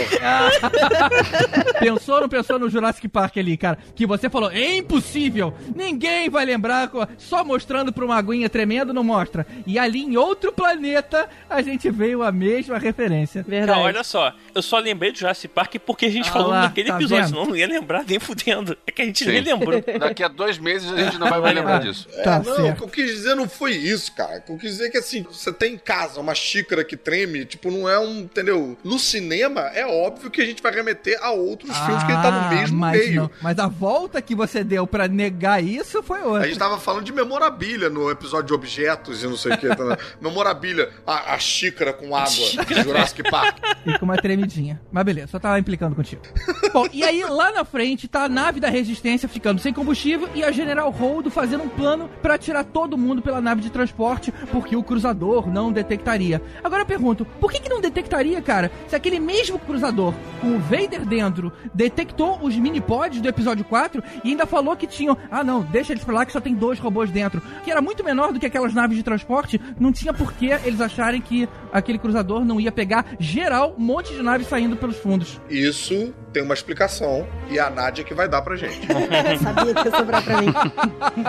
Vai, Nádia, salva. É, não, isso eu não tenho muito como explicar, não. Eu acho que eles partiram do princípio de que eles iam ser negligentes. É, essa tecnologia se perdeu de um filme pro outro. Não, eu tenho, antes de a gente chegar aí nessa questão, eu quero falar, porque a gente tem outra dinâmica de dupla aí, que é Paul Dameron e General Holdo. A General Holdo, não gostei daquele cabelo rosa. Pra mim, aquilo ficou muito Harry Potter pra mim, pra uma franquia de Star Wars, entendeu? É muito Harry Tem- Potter. Parece que ela vai dar aula de poções e aula de sei lá o que, sabe? Que isso, cara? Todo mundo no Harry Potter tem o cabelo preto. Não, tem aquela mulher lá do que é toda rosa. A Laura Dern eu só reconheci quando eu vi o nome nos créditos. Eu não, eu não tinha reconhecido na hora. Eu fiquei pensando, quem é, essa, quem é essa atriz? Eu conheço essa atriz, eu não reconheci. Shame on me. Eu só acho que ali ia ser sensacional, até por um final da Carrie Fisher, se fosse ela que tudo fizesse aquilo. Caralho, ia ser muito foda. Né? Nem ia ser, cara, imagina. Ia ser muito foda. É, mas eu acho que não iam deixar. Assim, tô falando no- na, na parte narrativa, na parte dentro do filme, não o roteiro. Eu acho que os personagens lá não iam deixar ela se sacrificar. Porque ela é um símbolo muito importante. Então, mas aí ia ser aquele esquema assim, de bota dentro da nave, fecha a nave, eu vou ficar. E tipo, todo mundo, não, não, aí não pode mais abrir a nave, tá decolando. Aquele esquema bem clichêzão, mas... É, já não, foi. cara, eu fico muito feliz deles terem me poupado de ver a, a, a morte da Princesa Leia de novo, cara. Também eles mataram ela três vezes no início do filme, né, Caruso? É, pois é, cara. Não ia aguentar uma quarta vez. Mas faria mais sentido, faria mais sentido. Mas o que eu acho assim, esse filme teve uns momentos assim, por exemplo, o Benício Del Toro, agora a General Holdo, são personagens que foram assim, a própria Rose, eles ficaram meio assim, ah, são novos, estão aparecendo aqui, e você fica meio, pô, eles ganharam uma importância que não merecia ainda, sabe? Cara, e ficaram muito aquém, né, cara? Não, e, pô, pensa nos personagens de novo, tenho que fazer essa comparação. Pensa nos personagens novos do episódio 7 e os personagens novos, novos do episódio 8. Muito qualquer coisa, cara. Os personagens novos do episódio 7 é Paul Dameron, é Finn, é Ray, sabe? Você fica empolgado com eles. Agora esses Mas, aí. mas calma, a Holdo nesse episódio era pra gente achar que era uma espiã. É. É, olha, ela tá jogando, fazendo jogo duplo. E no fim ela se sacrifica. Então, assim, não dá pra ter muito. Eu não achei que ela era espiã, não, cara. Não Eu também não Ah, achei eu isso, não. Ah, não, eles, eles dão a entender que ela podia estar jogando dos dois lados, né? Pra mim, a única coisa que ia salvar esse personagem era quando ela tá lá na, na nave dela e tal. As pessoas, não, ela vai sacrificar. Ela gritar assim: hold on, hold, hold on. Eu acho que ali é uma coisa que seria maneiro, seria, por exemplo, assim, ser o General Akiba que morreu de bobeira. Podia ser ele, alguém que Sim. a gente se importasse, cara, e É conhecesse verdade, antes. daí, botar um concordo. personagem novo e pra ser uma das cenas mais fodas do filme, que pra mim aquilo foi muito foda. Aquela cena, fica aquele silêncio no espaço, depois, É, caralho, tu fica. Porra, aquilo foi muito bom, cara. Tipo, Cara, né? Aquela cena é maneira. Aquele silêncio incrível. Aquela né? cena foi bem Porra, e, maneira. a- e quem é? E quem é que faz aquilo? Uma, o General Holdo que apareceu, sei lá, 10 minutos de filme, 20 minutos de é, filme. eu achei esse plot inteiro muito longo, mas aí o, o- esse, esse payoff do, da Holdo, tipo, se sacrificando, pra mim valeu muito, embora eu não tivesse necessariamente Comprado encantada ela. com ela. É. Uma, uma pergunta rápida pra vocês. Vocês tiveram a impressão também que a Holdo e a Leia eram um, um casal, não? Hum, Não, Não. tive, não. Elas se conhecem, é, tem Na um hora livro... da despedidinha, não, não achou que talvez só um carinho demais ali na mão? Eu, foi a impressão que eu tive. Não, Eu- elas eu- se eu achei que conhecem era há meio muito power, tempo. assim, tipo, somos amigas e tal Girl e tal. Eu acho que ela foi um jeito de. Acho que ela substituiu o Han. É, É, pra é. mim não, porque como no episódio 7 teve tanta essa coisa no reencontro deles, significação de um pro outro, e a morte do Han e tal e tal. Se a, a primeira aparição da Leia depois do hiato dos filmes tivesse sido ali, eu talvez pensasse isso, mas como o filme anterior carregou muito as tintas da relação do Han e da Leia, minha cabeça não foi por esse caminho, não. Não, e, e a. A Holdo foi meio que treinada pela Leia, elas, elas foram jovens políticas juntas e tal, então isso tem no é, Leia, Princess of Alderaan. É, então acho que é, é mais uma coisa de, de, pô, a gente tá junto há muito tempo trilhando esse caminho da rebelião e tal, e agora ferrou, você vai morrer, vou perder mais uma pessoa. É, não é rebelião ali ainda, era resistência, né? É, já era resistência, mas tipo, ela é desde a rebelião. Elas se conhecem desde muito tempo atrás. Ah, é, né? E Nessa cena da, da Holdo, eu fiquei com a impressão, mas pode ter sido a impressão, de que ela destruiu mais do que só o Mega Star Sim, Destroyer. sim, destruiu mais. Tipo, as outras naves em torno também, né? É, não todas. acho que ela fez um- uma sinuca. O Mega Star Destroyer, quem destruiu não foi uh, o bombardeio lá do, do Paul Dameron no início? Essa Não, aí o ele destruiu. bombardeio destruiu o Dreadnought, que Ah, é tá outra bom. coisa. O Mega Star Destroyer é a nave do Snoke, aquele passarinho. Tá. Aquela primeira nave tem o Imperial Star Destroyer, que é aquele comum que a gente conhece desde lá do primeiro Star Wars. Aquela nave do início do filme é como se fosse uma nave maior, né? Aquela, um encoraçado, né? É parecido talvez com aquela Superior Star Destroyer lá do, do Retorno de Jedi, que é uma nave bem maior, essa aí com aqueles raios e tal. Nesse caso, já era a nave meio que de transporte do, do Snoke. O Snoke tava nessa nave que ela destrói. É. É a nave dele. Então, assim, quando ela, ela vai na velocidade da luz, quando ela dá a primeira porrada, as partes das naves se quebram na velocidade da luz e, e vai pra tudo quanto é lado na velocidade da luz. Então, é Então, uma quer porra- dizer, o Snoke que já tava partido no meio, agora tá partido em quatro. É, né? agora se Ele fudeu. tá a francesa. Isso, a francesa. Ele tá todo fatiadinho. que é exatamente a parte que a gente vai, vai chegar e, cara, agora. ela bater na nave já é foda, né? Ela bater na nave na velocidade da luz foi muito foda, cara. É. Foi tipo um, um negócio que a gente não tinha visto ainda o nego fazer, né? Em É, Star Wars. Então, assim. Star Wars, eu já tinha visto isso, isso antes, e assim, quando ela começou a virar a nave, eu até falei pro GG, dei um spoiler pra ele, falei, ih, ela vai jogar. Até acho que é meio clichê, sei lá. Clichê não, mas é uma coisa que eu que eu imaginava, assim, tipo, virar na velocidade da luz. Eu não sei se eu vi isso em Rebels, não sei se eu vi isso em Clone Wars, o que que eu vi, mas eu lembro de ter nave fazendo isso. Não foi em Battlestar Galactica, com certeza. Não, o que tem é no Rogue One o contrário. Eu só queria ver uma pequena ceninha rapidinha da nave se recusando a fazer isso e ela bypassando os comandos, porque é, é o que se espera de uma nave, né? Não, não vou acionar aqui a propulsão porque tem um obstáculo na frente. Ah, mas aí, cara, perde toda a surpresa, né, cara, do que ela... Nave inteligente, é isso? Não, é, vocês têm que fazer. Lembra de Galáctica? Que você precisava de um tempo pra fazer o cálculo pra não bater em nenhum asteroide? É o comportamento que a gente espera, né? Mas ela não precisava fazer cálculo ali. Ela, tava- ela sabia onde ela tinha que ir. Isso quando ela fazia um salto muito longo, Ela mirou. você tem que medir tudo que tem naquele caminho pra poder você não acertar em nada. Não, na verdade você não mede, Ela né? queria acertar. É a nave que mede sozinha. Você tem um tempo pra fazer isso. Ela deveria bypassar isso. Eu só quero dizer que eu acho absurdo na hora que, pô, um momento heróico, na hora que a Rhodes sacrifica e salva todo mundo, o Elvis virou pra mim e falou baixinho, ó lá, ó, mulher dirigindo. Eu, eu repudio, Porra, Elvis! Porra, eu Elvis! repudio esse tipo de, de piada, de comportamento.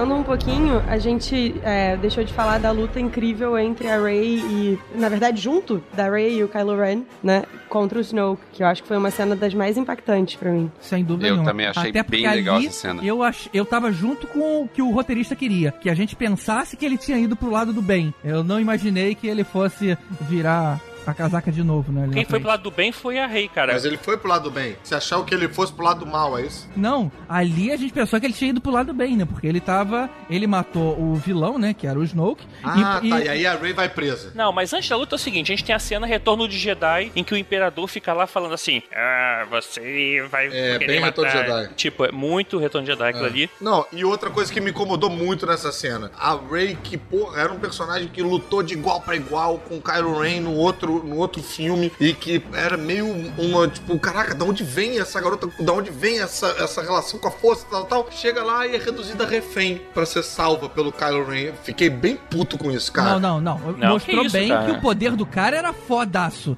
Era muito maior do que o dela. O poder do Snoke é muito maior do que o dela e ela resistiu pra caralho. É, eu, é. eu achei, eu fiquei bem É, feliz. maior do que dela e maior do que o Kylo Ren. Aí o Kylo Ren vira o heróizinho da parada. Tomaram o cu o Kylo Ren, cara. Tinha que, Que ser a Rey. heróizinho, cara. Não, mas- ele, Eu não gostei. ele foi o que o Darth Vader não conseguiu ser, cara. Que aquilo ali era o que o Darth Exatamente. Vader queria fazer. Todo o Sith, ele tem o objetivo de matar seu mestre e se juntar a outro pra ser um, um vilão. O Anakin fala isso pra Padme lá no, no episódio 3. O Vader fala isso pro Luke no episódio 6. E tá de novo acontecendo, só que dessa vez, o pior que o, o Kylo Ren fez, assim, o que os outros não conseguiu fazer, que é derrubar, que no caso é o mesmo pessoa, foi o Anakin, derrubar o Imperador, no- ou o líder supremo, pra tentar assumir o seu lugar. Ele não queria porra nenhuma mais além disso, cara. Ele só queria assumir. Tem uma coisa muito importante, um, um detalhe é, sutil, mas importante nessa história do Kylo Ren e quem ele mata, deixa de matar, que é quando ele matou o Han Solo, ele fez isso pra, assim, tentar ficar mais forte no lado negro, né? Se render completamente ao lado negro e tal. E isso, na verdade, prejudicou ele, ele ficou mais fraco. E o Snoke diz isso no início do filme. Diz, ah, tá vendo? Isso te despedaçou e tal. Então, talvez a ideia do Snoke de fazer o Kylo Ren matar a Rey fosse pra ver se aí, então, ele vai finalmente pro lado negro. Entende?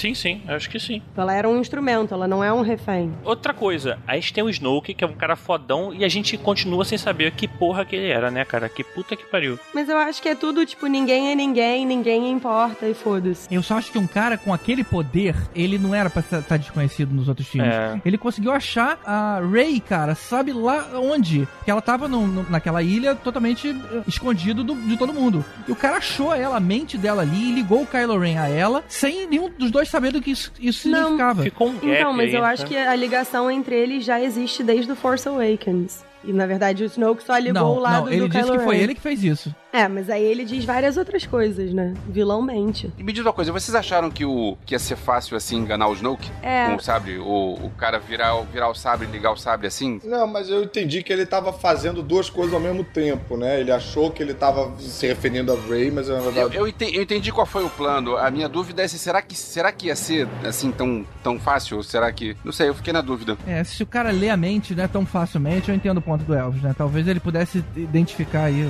as intenções. Ele tava segurando a Rey pro poder o Kyle matar ela. E assim, ao mesmo tempo ele tava lá focado na- no pensamento do que, que ia fazer e tal. Ele tava muito empolgado ali, cara. Assim, é. Qualquer um distrai. É, eu acho que ali foi, foi clássico, tipo, me empolguei e parei de prestar atenção no que eu tava fazendo. E Talvez. foi muito talvez. sutil. Ele, ele, ele- assim, ele virou o sabre e ligou. O movimento é muito simples, assim, foi muito pouco e muito. É, E a gente reviveu a morte do, do Darth Maul, né? Divididinho também.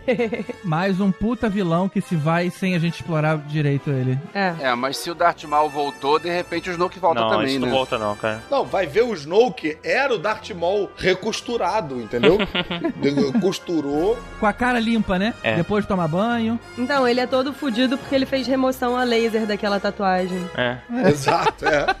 E tirou cada um daqueles chifres, aí ficou aqueles buracos lá. Isso. É, mas isso aí o. GG falou, cara, assim, esse cara tem uma cara de ser muito velho pra ele passar desapercebido pelo Imperador esse tempo todo e tudo, assim, cara, sei lá. Então, no Aftermath, na trilogia Aftermath, explica toda a história da Operação o. Aftermath é o Marcas da Guerra? Isso. Isso. É, é Isso. porque eu leio em inglês. O... É, então, explica toda a Operação Cinder, que é um ponto central do, do jogo também, do Battlefront, Uhum. que é né, um plano do Imperador, que ele saca que o Império vai cair e ele resolve destruir tudo pra começar de novo. E no, no Marcas da Guerra, a gente fica sabendo também que o Imperador desenvolve esse plano, uma parte desse plano é localizar no Outer Rim uma, uma força que ele vem sentindo. Que eu acho que isso é que é o Snoke. Uhum. Então o Snoke, na verdade, era de fora da galáxia. E aí ele, ele vem depois. Agora, vocês se ligaram que aquela piscininha que tem lá na- no Templo Jedi parece com o Snoke? Tem um, um Jedi ali no meio que seria o primeiro Jedi. Nossa, sério? É. Não tem uma piscininha que, que fica ali que até chega a tremer água no momento do filme? Não, me liguei que foi nessa piscininha que o Thor mergulhou, né?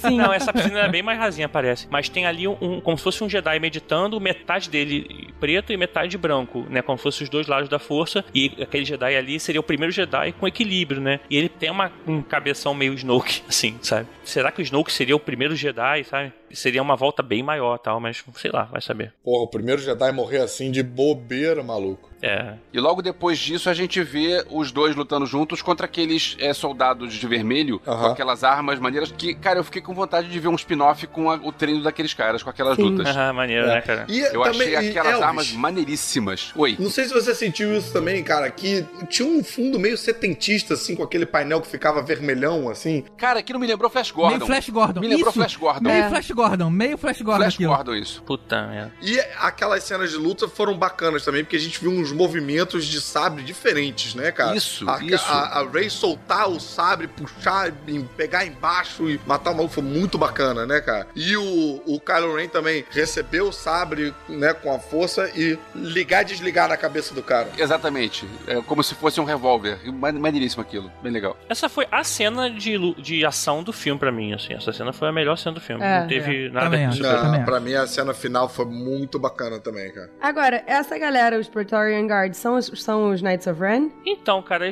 não sei, né? Como é que a gente vai saber assim? Agora É- que morreu todo mundo, já era. Eles É. devem ser os Knight of Red, É. né? Pelo, pelo vestimento. É, é engraçado, eles, eles terem também ignorado mais uma coisa, né? Que foram os Cavaleiros de Rain lá, que a gente também não sabe o que aconteceu e o que é que rolou. Que foram os tal dos alunos do Luke que sumiram junto com, com o Ben, né? Então. Sei lá. Eu não sei se seriam, não. Porque normalmente eles não pareciam ter força, né? Eles pareciam ter- não ter a força. Eles pareciam ser apenas soldados bem treinados. Ah. Vocês ficaram bolados? Agora o Tibério falou do, né, do- dos alunos lá do junto com o Rain e tal. Vocês ficaram bolados com o plot de que o Luke chegou lá na cabana do cara e falou tipo, ah, vai dar merda aqui, vou matar ele logo. Não, mas aí E- ele, ele volta atrás. Ele vê a merda que tá fazendo, segura, mas aí é too late, né? Eu É, acho que faz isso. sentido com o Luke, porque ele já tem um pezinho meio no Dark Side. Eu acho que, Tem, tem. É, tipo, né? ele tem essa fraquezinha. É, então, é isso que eu tô dizendo. Eu achei bem, bem dark mesmo. Eu fiquei achei meio irado. tipo, nossa, caraca. E aí você tem uma coisa interessante, porque o Luke passa a ser o vilão da saga nova, cara, da trilogia nova, porque Sim. ele que gerou tudo isso, tudo foi culpa do Luke. Mas imagina esse professor, cara. Tipo, porra, ah, tô tendo aula de piano com um cara, não tô aprendendo, de repente o cara chega com uma escopeta atrás de você. Não, não. Aí não. Não, né? mas peraí, porque piano você não mata ninguém, né? Só de tédio. É, Obrigado, tá?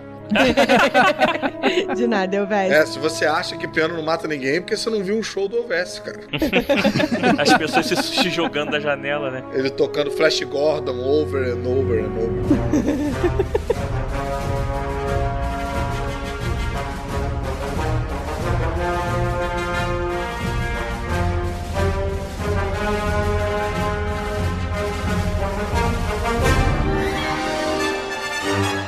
já que a gente tá falando de luta, vamos falar da luta do Finn com a Pasma lá no- nos destroços. O que eu achei maneiro nessa luta é porque ele tava usando a arma que ele foi treinado, né, cara? Sim. Por isso que ele, ele lutava tão bem com ela. É. É. Eu, eu tenho uma dúvida, assim, que eu, eu não, ve- não vejo o episódio 7 há algum tempo, mas a, a Fasma não tava naquele planeta que explodiu? Tava, mas tem o quadrinho que explica como que ela saiu. Na verdade, é o que acontece. Ela não morre, né? Ela cai no, no Trash Compactor lá e aí acabou, some do filme. E não morreu. Ela não foi atingida, não aconteceu nada. Ela simplesmente caiu lá e a gente já viu gente fugindo do compactador de lixo antes, então não tem nada demais. Mas ela não tava lá. Ela sai de lá, vai atrás de um cara que ela chama de traidor, na verdade, pra poder apagar o erro dela, que ela fez, né? Que foi culpa dela, lá, aquela merda toda, do Force Awakens. E ela volta à primeira ordem pra poder continuar a vida, né? Uma parada que eu tenho ficado muito incomodada, assim, lendo o canon e tal, é que eu acho que eles constroem personagens muito fodas nos, nos livros, e aí quando eles aparecem nos filmes, eles são uns bostas. Então, assim, eu tive essa frustração com o Rogue One. É sério, tive essa frustração com o Rogue One, que o Galen Erso e o Krennic eram irados no livro, e aí depois, no filme, nada. E agora com a Phasma, que no livro do- da Phasma, ela é muito, muito, muito irada, e tem todo um plot dela, tipo, sempre apagar os, os- as pontas soltas, assim, sabe? É, né? Sempre é muito. cuidar de todos os ângulos dos problemas dela. E aí, agora no, no filme, ela, tipo, foi de novo. Ela é- E a luta foi bem qualquer coisa também, né? Não foi nada muito maneiro. Sabe quem ela é? O Boba Fett. Ela é o Boba Fett, verdade. Tá aí. Ah, também o que você espera, né? Você botar um Stormtrooper com asma no nome, cara, não vai ter muito fôlego mesmo. Ué, ia ser o Darth Pra vocês terem Vader. uma ideia do quão foda a Phasma é, a armadura dela é feita de uma nave daquela do... Tipo a do Palpatine, que era toda cromada. Ela desmonta uma e faz a armadura dela, cara. Por isso que a a dela é especial. Aí pra ela ir lá e... pff, E ainda quebra, né? O capacete quebra, a gente, pra gente ver o olhinho da Brienne Larson É. ali. É, mas quebra o vidro, né? Brienne de. Como é o nome da, da- do personagem? Brienne do, the Tark. É. Agora não foi muito de volta ao futuro essa cena dele pulando O que ali. de volta ao futuro? Dele caindo e depois subindo de volta no DeLorean, assim, sacou aí, dando a porrada de volta. Ah, foi bem. De Volta ao Futuro Foi bem. 2. Ou então, pra mim seria mais parecido talvez com a morte talvez do, do Darth Maul também, que ele vem do lower ground ali, vai por cima e dá uma porrada, sei lá. Mas tá aí uma personagem que podia ter uma redenção, né, cara? Já que ela tem uma, uma armadura feita de nave, o caralho, a quatro e tal, ela podia ter caído lá naquele negócio de fogo e conseguido escapar da morte e virar realmente um personagem badass no,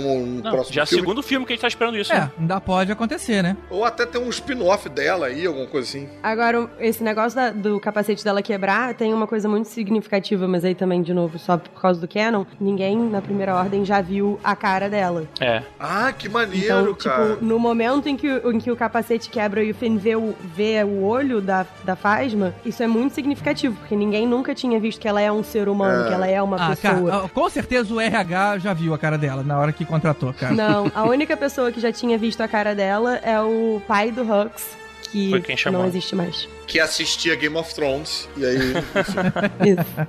Vamos então pra cena da base rebelde que foi abandonada lá naquele planeta de sal. Aquele lugar não apareceu em Rebels, não? É, eu tive essa Acho impressão também, cara. Teve um episódio que eles vão pra um planeta de sal? É, então, não era sal, mas eles vão pra um planeta que tem uma base abandonada, que, assim, a porta é igualzinha, tudo igualzinho, assim, que eles entram. Exatamente, a porta é igualzinha, cara, na segunda temporada, né? Eu sei porque eu só vi até a segunda temporada. Tem. Agora, tem uma coisa assim, na moral, aí a gente chegou em Hoth novamente, né? Aí vamos lá fazer aquela referência lá ao Império Contra-Ataca. A a cena é bem parecida com Rock. É muito Verdade. Império Contra-Ataca esse filme, É, cara. acho que é por isso que o cara tem que pegar e falar: é sal, hein, gente? Não é neve. É sal, hein? Não é neve, não. Tá? É diferente. E é engraçado que é sal em cima e embaixo é pimenta, né? É, é sal do Himalaia. Cara, mas a, a visual fica foda, hein? Com aquele negócio vermelhinho. Ficou Puta muito maneiro. Não, mas- É Aliás, irado. isso é um negócio que eu senti falta, né? Aqueles pedaços que eu tava reclamando ali no cassino e na ilha e tal. Que é uma coisa que no outro filme e no Rogue One também, eles brincaram um pouquinho com visuais alienígenas interessantes.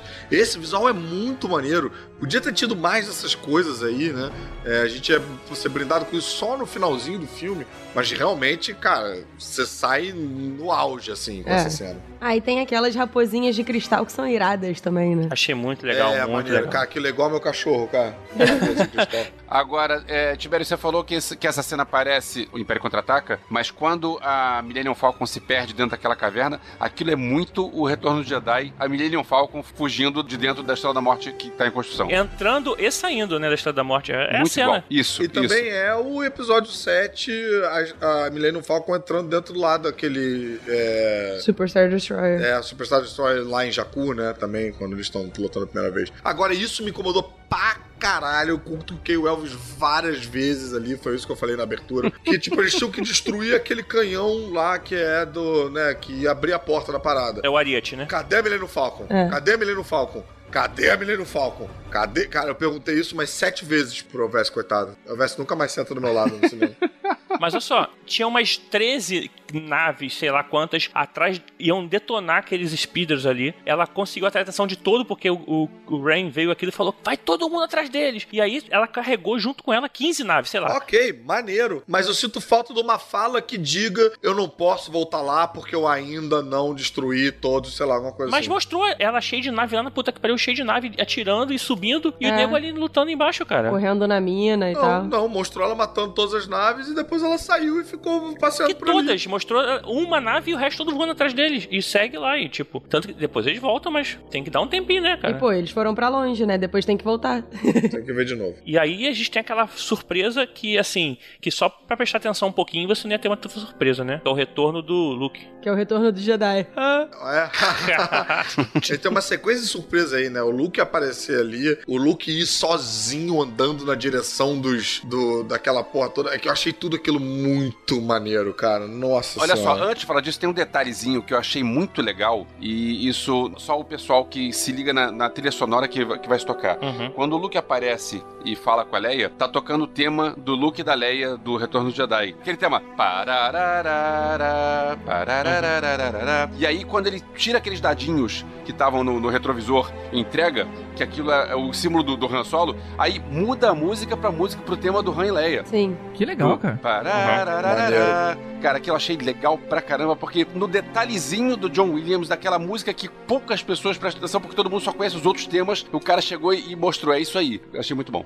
Isso foi uma das poucas coisas que eu achei mais bacanas nesse filme do que no episódio 7. Eu achei a trilha mais presente, achei a trilha mais forte. É, tá mais pontuado quando chega o Kylo Ren, a trilha dele. Achei tudo mais marcadão, Uhum. assim. E John Williams nunca é demais. Eu acho que, na verdade, eu tava conversando isso hoje mais cedo com o Jaime. É, eu acho que é porque a gente agora conhece as trilhas dos novos personagens. Quando a gente assistiu The Force Awakens, Uhum. você não sabia qual era o que o tan tan tan tan tan era do Kylo Ren.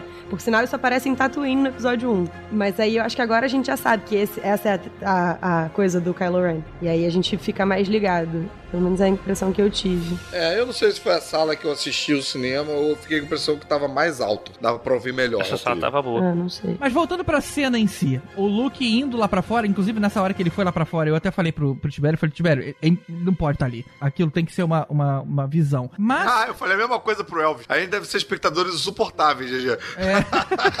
Eu não sei se também não me enganou, porque tem dois motivos ali, né? Que é o cabelo, ele tava mais novo nessa visão, e o sabre que ele tava era o sabre que é destruído na luta da Rey com o Kyle. É o sabre que ele usa naquela cena. Então, assim, não tem como você achar que aquilo era verdade. Ele tava dando pista, né? Já tava Ah, dando tá, pista. pois é, pois é. Aí, ou seja, tudo aquilo ali era etéreo. Como é que ele deixa um dadinho que a Leia segura e, e- e é físico, sabe? Não fez sentido aquela cena. Se ele tivesse colocado num cantinho... Quem disse que é etéreo? Não é etéreo, cara. Tanto que é, quando É, o, o Luke fura não ele. tava ali. tem- O Luke não tava. de- Era, era um fantasminha, Eu cara. sei que ele não tava ali, mas não é fantasminha. É uma. ela Tem um certo peso. Tanto que o, ele, ele atravessa, a luz não atravessa ele. Se, se fosse só o fantasminha, a luz atravessaria. Não é o mesmo caso, entendeu? É, é o que eu expliquei do negócio da manifestação da força, que não ficou tão claro, mas É, é diferente. são- ele é capaz de projetar, tipo, fisicamente também. Pois é, mas aí o cara tá usando, então, sei lá, toda a concentração dele lá pra fazer um corpo físico. Sim. Ele ainda vai gastar um pouco de esforço pro dadinho ficar lá na, na mão da Leia?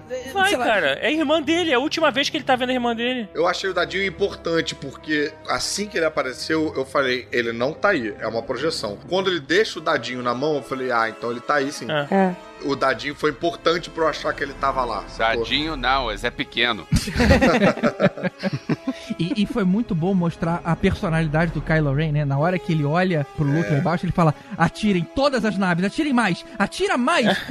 Ele quase fez um buraco ali, que é. e o né? outro cara, eu acho que isso já pegou ele, sabe? E o Luke dando aquela limpadinha na poeira no ombro, assim, tipo... Caralho, Achei né? aquilo bem maneiro. Aquela hora ali tinha que vir o, o Oclinhos e parar na frente dele ali, tipo... Tan, tan, tss, tan, tan. Agora, assim, essa cena foi maneira e tal, mas seria muito mais foda se fosse o Luke mesmo, cara. Tu imagina aquilo ali e o Luke segurando Ah, os. não sa- concordo os não, cara. Porra, pegando assim uns, uns três AT-AT jogando assim longe com a força. Puta Eu que gosto pariu, cara. muito de ser surpreendido por um filme que a gente já viu tantas vezes e, e já vê há tantas décadas e tal. Aquilo pra mim foi ver uma nova utilização da força. Sim. Isso eu achei muito bacana, É. cara. Cara, mas se eu, se eu visse o Luke ali pegando uns, aqueles AT-AT, fazendo uma bolinha, unindo, ia ser muito lindo, cara. Não, mas a força não é pra isso. Você pode levantar uma nave, mas você não pode virar uma bolinha de papel, né? Eu entendo o que você tá falando, mas é bobo, é só massa velho e acabou, entendeu? Não, Não, é. mas então, mas eu queria ver a força ser usada nos filmes, assim como eu já vi nos quadrinhos, de uma maneira mais grandiosa, sabe? Como a gente viu no Force Unleashed, no game, em que o,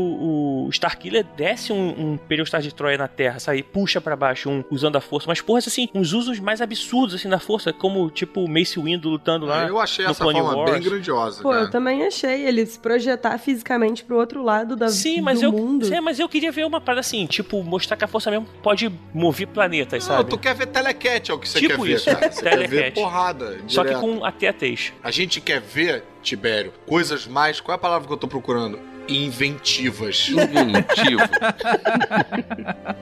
E vocês acham que foi ele usar é, ele usou muito mais esforço do que ele deveria e ele acabou morrendo por isso, ou ele cumpriu um papel e falou, beleza, agora eu posso ir embora. Nenhum dos dois. Eu discordo Nenhum dos dois. Não, na verdade é o seguinte, ele não, não é que ele cumpriu o papel dele ali, ele se torna mais forte quando ele tá, ele se une com a força. Então não faz sentido ele ficar naquele planeta ali, ter que arrumar um meio de transporte e sair dali como Jedi pra ir pra algum lugar. Ele cumpriu o papel dele e ele vai se tornar mais poderoso, ele vai poder estar presente em qualquer lugar. Quer dizer, ele tá mais poderoso, mas ele não consegue tirar a porra do X-Wing do pântano. Não, pior, não consegue pousar direito a porra da, da X-Wing. Pois é, o Tibério queria que ele tivesse tirado a nave é, dali e ter ido pra lá. Eu falei, queria. cara, eu ia odiar o filme se fizesse isso, porque a nave, depois de ficar tanto tempo debaixo d'água, é impossível dela ser Ia ligada, tá uma cara. merda. Mas eu Ia queria. tá cheia de limo. Eu acho que ele já, já chegou num nível de domínio da força que ele não precisa mais corpo. do corpo. É, assim, ele, ele já é um com a força. Ele não morreu, sabe? Ele só transcendeu, sei lá. Virou purpurina. Ele fez como Obi-Wan, que não morreu, né? Sobre isso aí, bom, em primeiro lugar, eu, eu acho, achei desnecessário, achei que não precisava ter daquele jeito. Eu Ah, aceitei ele a morte ficou do. triste, É, gente. chateado. Não, eu fiquei triste quando o Han Solo morreu dois anos atrás. Aquilo foi um troço que realmente bateu fundo. Caralho, cara, ele nem gosta do Star Wars. Quem que não gosta? O Harrison Ford. Tem uma coisa que eu achei curiosa. É, tem um amigo nosso, que é o Felipe Maia, que ele foi um dos fundadores do Conselho Jedi e hoje em dia ele é dublador. E é, ele é o dublador do Paul Dameron no- nas versões é, dubladas em português. E ele tava dublando já esse filme já há meses. E ele me ligou hoje, porque ele tava nervoso, porque desde setembro ele soube que o Luke ia morrer e ele não tinha ninguém com quem conversar. E isso ele precisava falar com alguém. E sabe aquele negócio quando você vê um filme e você não tem com quem conversar? Aí ele me, me ligou: Você já viu o filme, né? Ah, então tá. Aí ele começou a falar que ele soube disso em setembro e tava guardando que ele precisava falar com alguém sobre isso, Tadinho. porque o cara sempre foi muito fã do Luke e ele, e ele não queria falar com ninguém pra dar spoiler, O né? dublador sofre, né, cara? Pois é. Eu falei com ele hoje por acaso, ele falou que foi uma decepção o Luke pra ele. Ele, ach- ele não esperava um fim desse jeito pro Luke, ele falou. É, eu não esperava um fim desse jeito. Eu gostei mais do fim do episódio 7. Exatamente. E aí eles conseguem achar o lugar pra fugir, né? Essa situação aí. E a- aí, finalmente, a Rey usa a força, né? De uma forma diferente, que não é lutando, né? Sim. Porque ela não tinha usado assim pra, pra levantar, tipo, pedras e não sei o que que ela até fala. Olha, serve pra levantar as coisas, né? E dá, ela dá até uma zoada no que o Luke fala pra ela. E achei isso bem legal também, assim, ela, ela voltando com o Chewie lá pra salvar o pessoal. Mas tudo isso, na verdade, assim, se você pensar na iconicice, né? A palavra que a gente usou nos, nos últimos episódios. Iconicidade. Iconicidade. Iconicidade. Que é toda uma cidade de ícone. o Luke tá lá, ele transforma novamente tudo aquilo numa lenda que depois é contada num garotinho pros outros garotinhos órfãos que o Caruso cagou pra eles, né? Que não tem pena, não tem. e assim, virou um ícone novamente, virou uma nova lenda do Luke. Então, na verdade, ele retornar e fazer aquilo que fez é como se fosse uma nova esperança pra rebelião, né? Ele cria o mito em cima da força, o cara que enfrenta o Império, ou seja, ele sozinho enfrentou cinco até três, porque ninguém sabe que ele não tava ali de verdade. Todos achavam que era ele É, mesmo. me- eu só quero reiterar que assim, eu não caguei pra eles, mas é que eu acho errado ter garotinho e anel na mesma brincadeira. Cara, garotinho, anel e cabo de vassoura na mesma brincadeira. o negócio é bem mais. Nádia vai e piora tudo. Bem-vindos ao meu mundo.